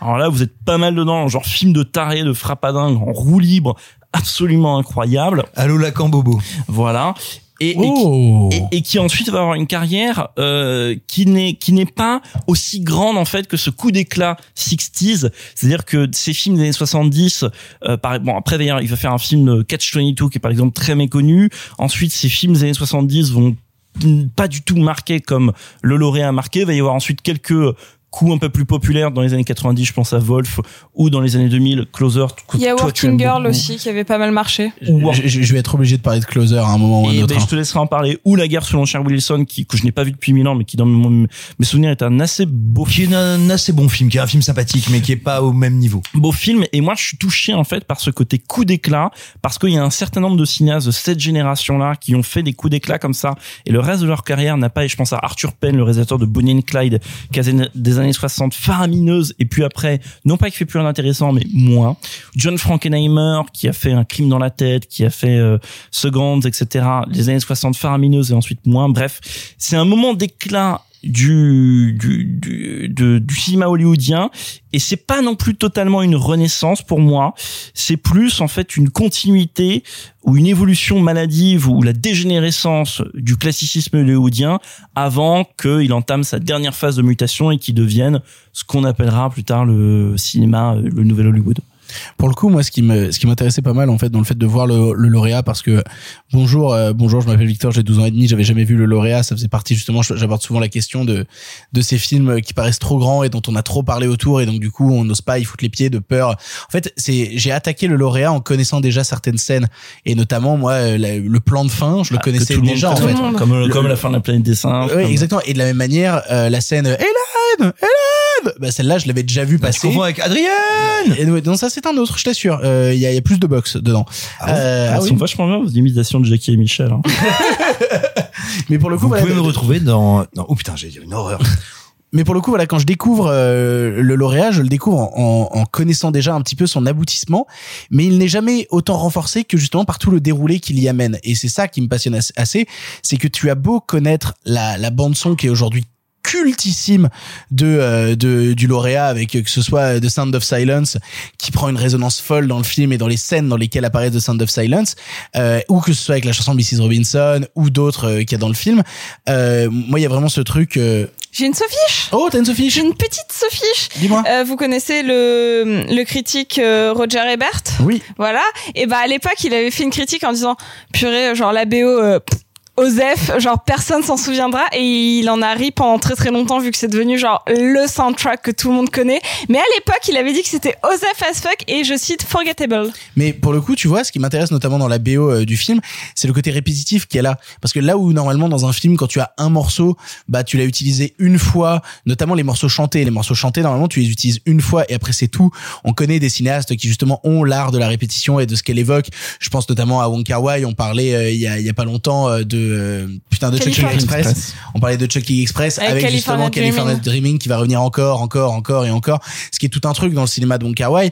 Normalement, en fait, c'est l'idée, euh, c'est une idée euh, assez commune de se dire quand on a des morceaux, par contre, instrumentaux, bah, les morceaux instrumentaux, c'est des thèmes et les thèmes bah, peuvent réapparaître plusieurs fois dans le film. C'est pas dérangeant. Mais en fait, c'est marrant à quel point il utilise dans le film ces morceaux qui sont des morceaux pourtant euh, avec des paroles, donc des paroles très marquées qui ont des rapports avec l'histoire et comment il les utilise comme des thèmes musicaux qui auraient été faits par n'importe quel compositeur. Aujourd'hui, c'est assez passionnant cette utilisation euh, de la musique et de la répétition. Et tu parlais notamment Simon en, début de, de, de pastille sur le film, tu parlais euh, du fait que euh, à la fin du film, on se dit les personnages vont réitérer ce que font les parents, etc. Mais en fait, j'ai l'impression que tout le film, de par même l'utilisation de la musique, nous annonce une éternelle répétition. Mais c'est un film très moderne parce que justement, tu viens d'employer le terme, mais jusque dans la musique, j'ai envie de te dire, c'est un film qui anticipe une certaine culture, un certain usage de l'œuvre culturelle, du bien culturel. C'est un film qui se pense, qui pense déjà à sa bande son comme un Walkman, qui pense déjà à sa bande son comme quelque chose de l'éternel retour de la plage sonore. Voilà, je trouve ça absolument fascinant en termes de, de, de visionnaire. Et je trouve ça cool que vous ayez genre une fin euh, fermée sur le en mode le film va se répéter, enfin le, les, les personnages vont reproduire, alors que la fin est parfaitement ouverte, que chacun peut y projeter ce qu'il veut. Et c'est pas pour rien que ça a été repris dans le film 500 jours ensemble que j'aime beaucoup en l'occurrence et qui caractérise son personnage joué par euh, Joseph Gordon-Levitt en disant euh, s'il va avoir les comportements qu'il a dans le film c'est à cause genre un d'avoir trop écouté les Beatles deux d'avoir mal interprété la fin du lauréat et genre je trouve que ça en termes de pop culture c'est hyper intéressant Ah, ah, mais, totalement parce que la fin du lauréat, euh, en vérité, tu parlais justement de fin ouverte. Euh, moi, c'est marrant à quel point justement, bah, on parlait d'Inside avant, on parlait de dépression, on parlait de ce genre de choses-là. Moi, j'y projette ce genre de sentiments-là à l'intérieur. Et quand je vois la fin du lauréat, je peux pas m'empêcher de me dire, eh ben, dis donc. Eh ben, dis donc, mon copain, on n'a pas sorti le cul des ronces. Hein. C'est, c'est, c'est- on est, Mais on est quand pour, même bien pour dans moi, la ils merde. restent pas ensemble. Hein. Genre, vous, vous, genre, j'aime bien que vous reprochiez cette boucle, alors que pour moi, il y a le, il y a un espèce de néant qui ne peut même pas s'aboutir au fait que les personnages restent ensemble. Pour moi, en fait, et je suis désolée, c'est un truc qui est hyper important pour moi. Ça fait des années que je me bats dans mes études littéraires, etc., à réhabiliter le fait que Roméo et Juliette ne soient pas amoureux. C'est quelque chose qui me tient vraiment à cœur. Et en fait, le lauréat, c'est peut-être l'une des meilleures interprétations, réinterprétations, réécritures de Roméo et Juliette sur le fait que les deux personnages ne s'aiment pas et qu'il n'y a rien dans le film, aucun petit élément qui puisse nous laisser euh, percevoir que les, pers- les personnages puissent rester ensemble, ne serait-ce que plus d'une journée, parce qu'il n'y a pas une seule journée où ils restent ensemble en, euh, en continu. Mais c'est marrant parce que ça vient en complément justement de ce que disait Marc euh, sur la société euh, américaine, c'est-à-dire qu'on a un truc de l'influence de la société américaine sur cette relation de couple et sur le fait que justement on a ce couple qui n'est pas conçu au final par leurs sentiments, mais parce que une idée de la Par société, automatisme. ouais, une idée d'un modèle américain, mine de Non, rien. par automatisme, mais aussi parce que t'as des, t'as deux électrons paumés qui se rencontrent dans un univers du vide et qui finalement se disent bah euh, voilà on est ensemble, c'est comme ça, le, le la, la, la gravité nous a réunis et puis voilà, ils sans plus et qui ne se posent pas la question. Des, des faux rebelles en, vérité, hein, de- par la mais, fin. mais, mais c'est ça et si tu veux, euh, désolé, euh, vas-y. Non, non, je vais dire que la rébellion était de toute manière un, un, un automatisme euh, de euh, société avec des gros soucis de, de, de rouage et de transmission à la génération suivante. Et donc, qu'en effet, c'était normal que ces deux électrons libres euh, s'assemblent par rébellion, mais qu'en fait, la rébellion est tellement vaine, puisque ce sont deux personnages creux, qu'on ne peut pas projeter de suite sur eux. et la rébellion et la rébellion existe depuis toujours dans le cinéma américain. La rébellion elle est associée au nouvel Hollywood parce que c'est le film de rebelle. Mais dans les films de Nicolas Ray on se rebelle James déjà. Dean. les films de James Dean la fureur de vivre c'est déjà des films de rebelles c'est des films de rebelles qui ne mènent nulle part. Et à la fin du, du lauréat que ce soit une piste d'interprétation ou l'autre que vous allez on en vient à la même chose. C'est où vous allez. D'ailleurs pendant tout le film au héros du, du, du lauréat à Ben on lui demande où tu vas où tu vas dans la vie il y a pas de réponse nulle part on va jamais nulle part. C'est c'est et du coup ce qui répond ou ce qui fait écho à un truc que tu as demandé un peu hors champ euh, hors- pff, pas du tout hors champ hors micro euh, trop de cinéma dans cette émission non, tu je, nous je demandais- la question, c'est quoi la fin du nouvel voilà, Qu'est-ce qui marque la fin du nouvel Hollywood. Qu'est-ce qui marque la fin? À un moment, tu nous as dit. Enfin, on a parlé. Est-ce que c'est euh, Spielberg, le- Lucas, les Bah, blockbusters en fait, cas, double fin. C'est ce qu'on m'a toujours dit. il Moi, il on m'a toujours dit, c'est l'arrivée mais d'Indiana il il Jones, c'est l'arrivée de il y a tout la ça. fin qui est non, pratique- c'est bien. t'as- la fin qui est pratique à entendre parce que c'est le bon contre le méchant, c'est-à-dire que le blockbuster hollywoodien a tué le film d'auteur américain, a tué le cinéma indépendant. Ça, c'est la fin et, et qui, est, qui est agréable à entendre. Et en même temps, le, le nouvel Hollywood, il est mort-né. Parce que quand tu vois des films comme Le Lauréat, si t'admets que c'est Nouvelle Hollywood, quand tu vois des films comme Easy Rider, vraiment dans la réplique, t'as ce fameux truc qui donnera le film de Ou même les Jean-Baptiste. We Blew It, etc. Et qu'ensuite tu vas avoir des séries d'auteurs du Nouvel Hollywood qui vont dérailler en fait, qui au, en- entre guillemets dans ce sommet du cinéma américain vont dérailler jusqu'à donner ce sommet du déraillement américain qui s'appelle La Porte du Paradis, quand même Michael un- Cimino. qui est quand même un film qui a coulé à lui tout seul un studio. Euh, et qui, qui vraiment a dit au studio bon les mecs c'est fini On va arrêter avec les on- teubés, là. on ferme le robinet là parce que ça suffit bref t'as ce côté euh, sabordage en même temps tout ça était là dès ses premiers films des années 60 Et C'est marrant parce qu'on parlait juste avant, tu, tu le citais et je suis obligé de le reciter du coup. Moi, le film que j'avais vu en boucle, euh, toi, toi, toi, toi c'est lauréat, tu vois ce film, et moi, c'est euh, de Mike Nichols, c'est Closer. Et c'est intéressant de voir à quel point Closer se situe littéralement 35 ans après le lauréat et on reprend pourtant plein d'aspects et plein de réflexions, notamment sur la construction du modèle du couple américain, notamment sur la question de qu'est-ce que la société, comment la société formate le couple américain et dans quel, en fait, c'est incroyable à quel point j'ai l'impression que Closer, alors qui est un film incroyable si vous l'avez jamais vu, hein, avec, euh, euh, je, pense un des plus beaux rôles de Nathalie Portman, avec Jude Law, avec Clive Owen, avec Julia Roberts, qui est une scène entre Julia Roberts et Clive Owen dans Mais le dernier acte quasiment leur plus film. beau rôle à tous. Hein. Ah oui, non, non, non mais c'est assez, c'est assez incroyable ce qui se passe dans le film. du tort que la société américaine ne bouge pas Bah, alors, mais, mais, mais c'est ce que dit justement Closer. Closer justement arrive, j'ai l'impression, en écho 35 ans après le lauréat pour te dire, regardez, on est 35 ans après, il n'y a aucun changement de dogme. On est toujours dans ces modèles de couple pas fonctionnels qui vont se péter à la gueule à un moment ou un autre. Pour l'anecdote, dis-toi que moi j'ai découvert ce film au cinéma. Lequel Closer ou le Closer, lauréat Closer, Closer, avec. Non, non, le lauréat, c'est Marc qui l'a découvert au cinéma. Ah bah, lui, il l'a produit, c'est encore différent. mais, mais dis-toi que moi, j'ai j'ai découvert donc Closer pour l'anecdote au cinéma avec ma maman qui était là genre qu'est-ce que c'est bien la musique de Damien Rice et avec moi qui est en train de me dire genre oh là là oh là là vu comme je suis ému est-ce que maman va comprendre que je macronne avec une de mes enseignantes? Donc voilà c'est compliqué. Alors, est-ce que est-ce qu'elle était choquée à côté de toi pendant la scène de la boîte de nuit avec Nathalie Portman? Est-ce que tout non s'est pas bien vraiment passé? non moi j'ai des parents qui à ce moment-là étaient pas trop kéchos et sudés. Moi, je voudrais revenir un tout petit peu sur le sur l'importance euh, et je, je vais vraiment revenir dessus. Si vous n'avez pas vu le lauréat, que vous intéressez, j'ai perdu Simon. Si vous vous intéressez à un, j'attends. je suis désolé j'ai avalé le rosé de travers Ça arrive au meilleur. bah oui Voilà, c'est comme le lauréat, rien ne change. Rien ne Simon change. continue d'avaler le rosé de travers. attention morty Euh, je voudrais revenir, genre, si vous devez vous focaliser, c'est une toute toute petite scène dans le lauréat, c'est une des scènes de présentation de, de Benjamin. Euh, il se retrouve donc dans sa chambre familiale, il refuse de sortir et en fait il est donc euh, de- devant un aquarium. Après il se retrouvera derrière et en fait il est là, il est tout seul face cam et en fait là il y a son père qui arrive, qui n'est qu'une voix parce qu'en fait on ne voit jamais le visage de son père et ses lèvres qui parlent et en fait il vient littéralement bouffer Dustin Hoffman à l'écran, il vient lui prendre la moitié de son espace de caméra et en fait je vous invite à faire le travail sur cette scène-là parce qu'elle est assez identifiable au début pour voir à quel point le personnage se fait bouffer par la génération du dessus, de refaire le même travail sur toutes les scènes où il est avec Mrs. Robinson et à voir à quel point elle le bouffe et comment lui en effet reproduit la même chose avec les scènes avec Elaine et euh, J'en profite pour faire une toute petite aparté, encore une fois, une sophiche sur le personnage de Dustin Hoffman. Donc j'en ai en effet deux. Sur donc on considère que c'est le rôle qui a lancé officiellement la carrière de Dustin Hoffman parce qu'il était très peu connu. Avant, il faisait surtout du théâtre. Il a non pas 21 ans au moment du tournage comme son personnage, il en a quasiment 30. Il n'a que 6 ans d'écart avec celle qui joue Mrs. Robinson Et il a trois ans d'écart avec Elaine. Qui a donc 8 ans euh, d'écart avec celle qui joue sa mère. Et euh, à la base, celui qui était pressenti euh, pour jouer le rôle, en tout cas qui avait passé des essais, c'était Robert Redford.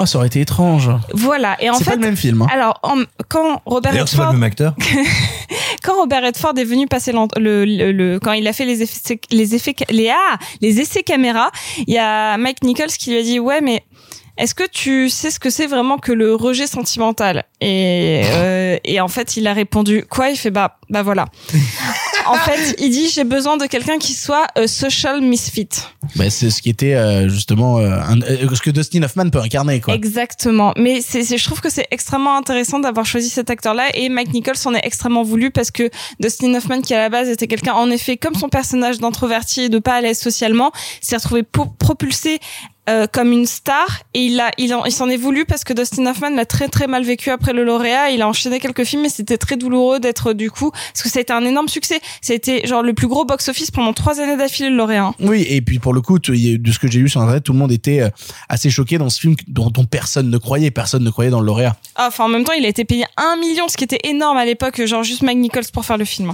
Wow.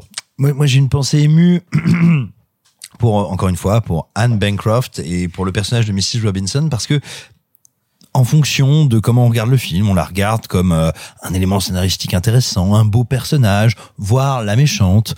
Bref, alors que c'est peut-être le seul et unique personnage libre, le seul et unique personnage du nouvel Hollywood dans le film. Ce personnage qui, certes, assume ce cadre de vie bourgeois, normé, et qui en même temps a trouvé moyen de le subvertir, a trouvé moyen d'y générer un espace de liberté, et parce qu'elle parle à un jeune couillon, à un idiot, littéralement, dans le sens euh, presque euh, dostoïevskien de l'idiot, eh bien, cet espace de liberté non seulement n'adviendra pas, mais sera piétiné. Et je trouve que c'est un vrai personnage tragique, et qu'une des grandes beautés du film, c'est de ne jamais mettre ce, pers- ce personnage tragique au premier plan, mais de nous faire sentir combien ce qui lui arrive est finalement terrible, de par l'émancipation qu'elle promet, justement en la mettant en toile de fond, et je trouve que c'est une grâce infinie.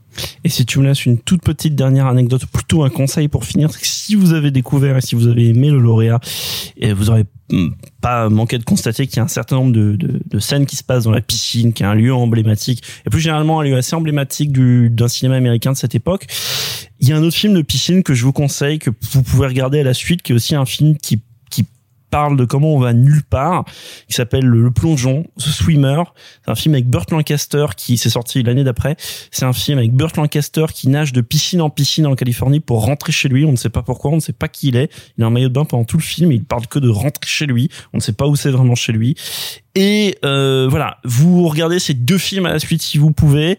Et là, vous vous direz, il y a vraiment un truc qui va pas en Amérique à cette époque. C'est ainsi que se termine le 48e épisode de Pardon le cinéma. 48, Marc. Qu'est-ce que ça t'évoque à part la moitié de ton âge? Non, bah attends, tu rigoles. 1848, les meilleures années. Oula. Oula, j'ai très très peur. Vas-y, vas-y, conclue cette phrase. Bah non, la révolution, bordel de la- cul la Seconde République. Ah C'est quand même bien la République. Ah bah c'est quand même pas Parce que mal. c'est surtout que derrière, elle permet le premier, em- le deuxième. ouais, pff, Oh, le, le, deux- le second empire. Ouais, voilà. Raté. Mais surtout que eh, Napoléon III, premier président de la République. Oui. Oulala, Ok. oulala, oulala, donde hastemos te cuiro el culo? Euh, non, vraiment, je suis pas sûr qu'on va y aller là-dedans, là. Non Moi, j'aimais bien quand on parlait du Ah lauréat, vrai c'était plus Napoléon, cool. hein. Vivement qu'on soit à la 71e et qu'on parle de la commune, ça va bien se passer. Je remercie tous les gens qui étaient autour de cette table pendant cette émission. Merci beaucoup, Simon. ouais, ouais, super. Merci beaucoup, Sophie. Merci. Merci beaucoup, Marc. On va en reparler, Simon. De quoi Du Second Empire ou Non, de euh, la commune. On se retrouve la semaine prochaine pour une nouvelle émission.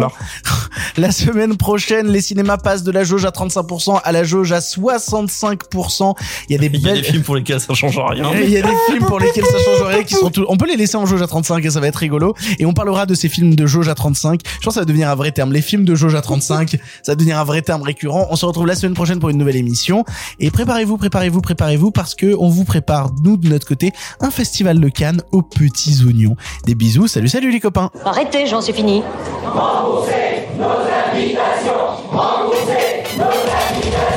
Qu'allons-nous faire par Osiris Essayons de nous voir la semaine prochaine pour déjeuner, et puis vous me montrerez votre clocher. Le cinéma fait de toi un bon gamin Et que c'est quoi? Maintenant c'est fini, il va falloir rentrer.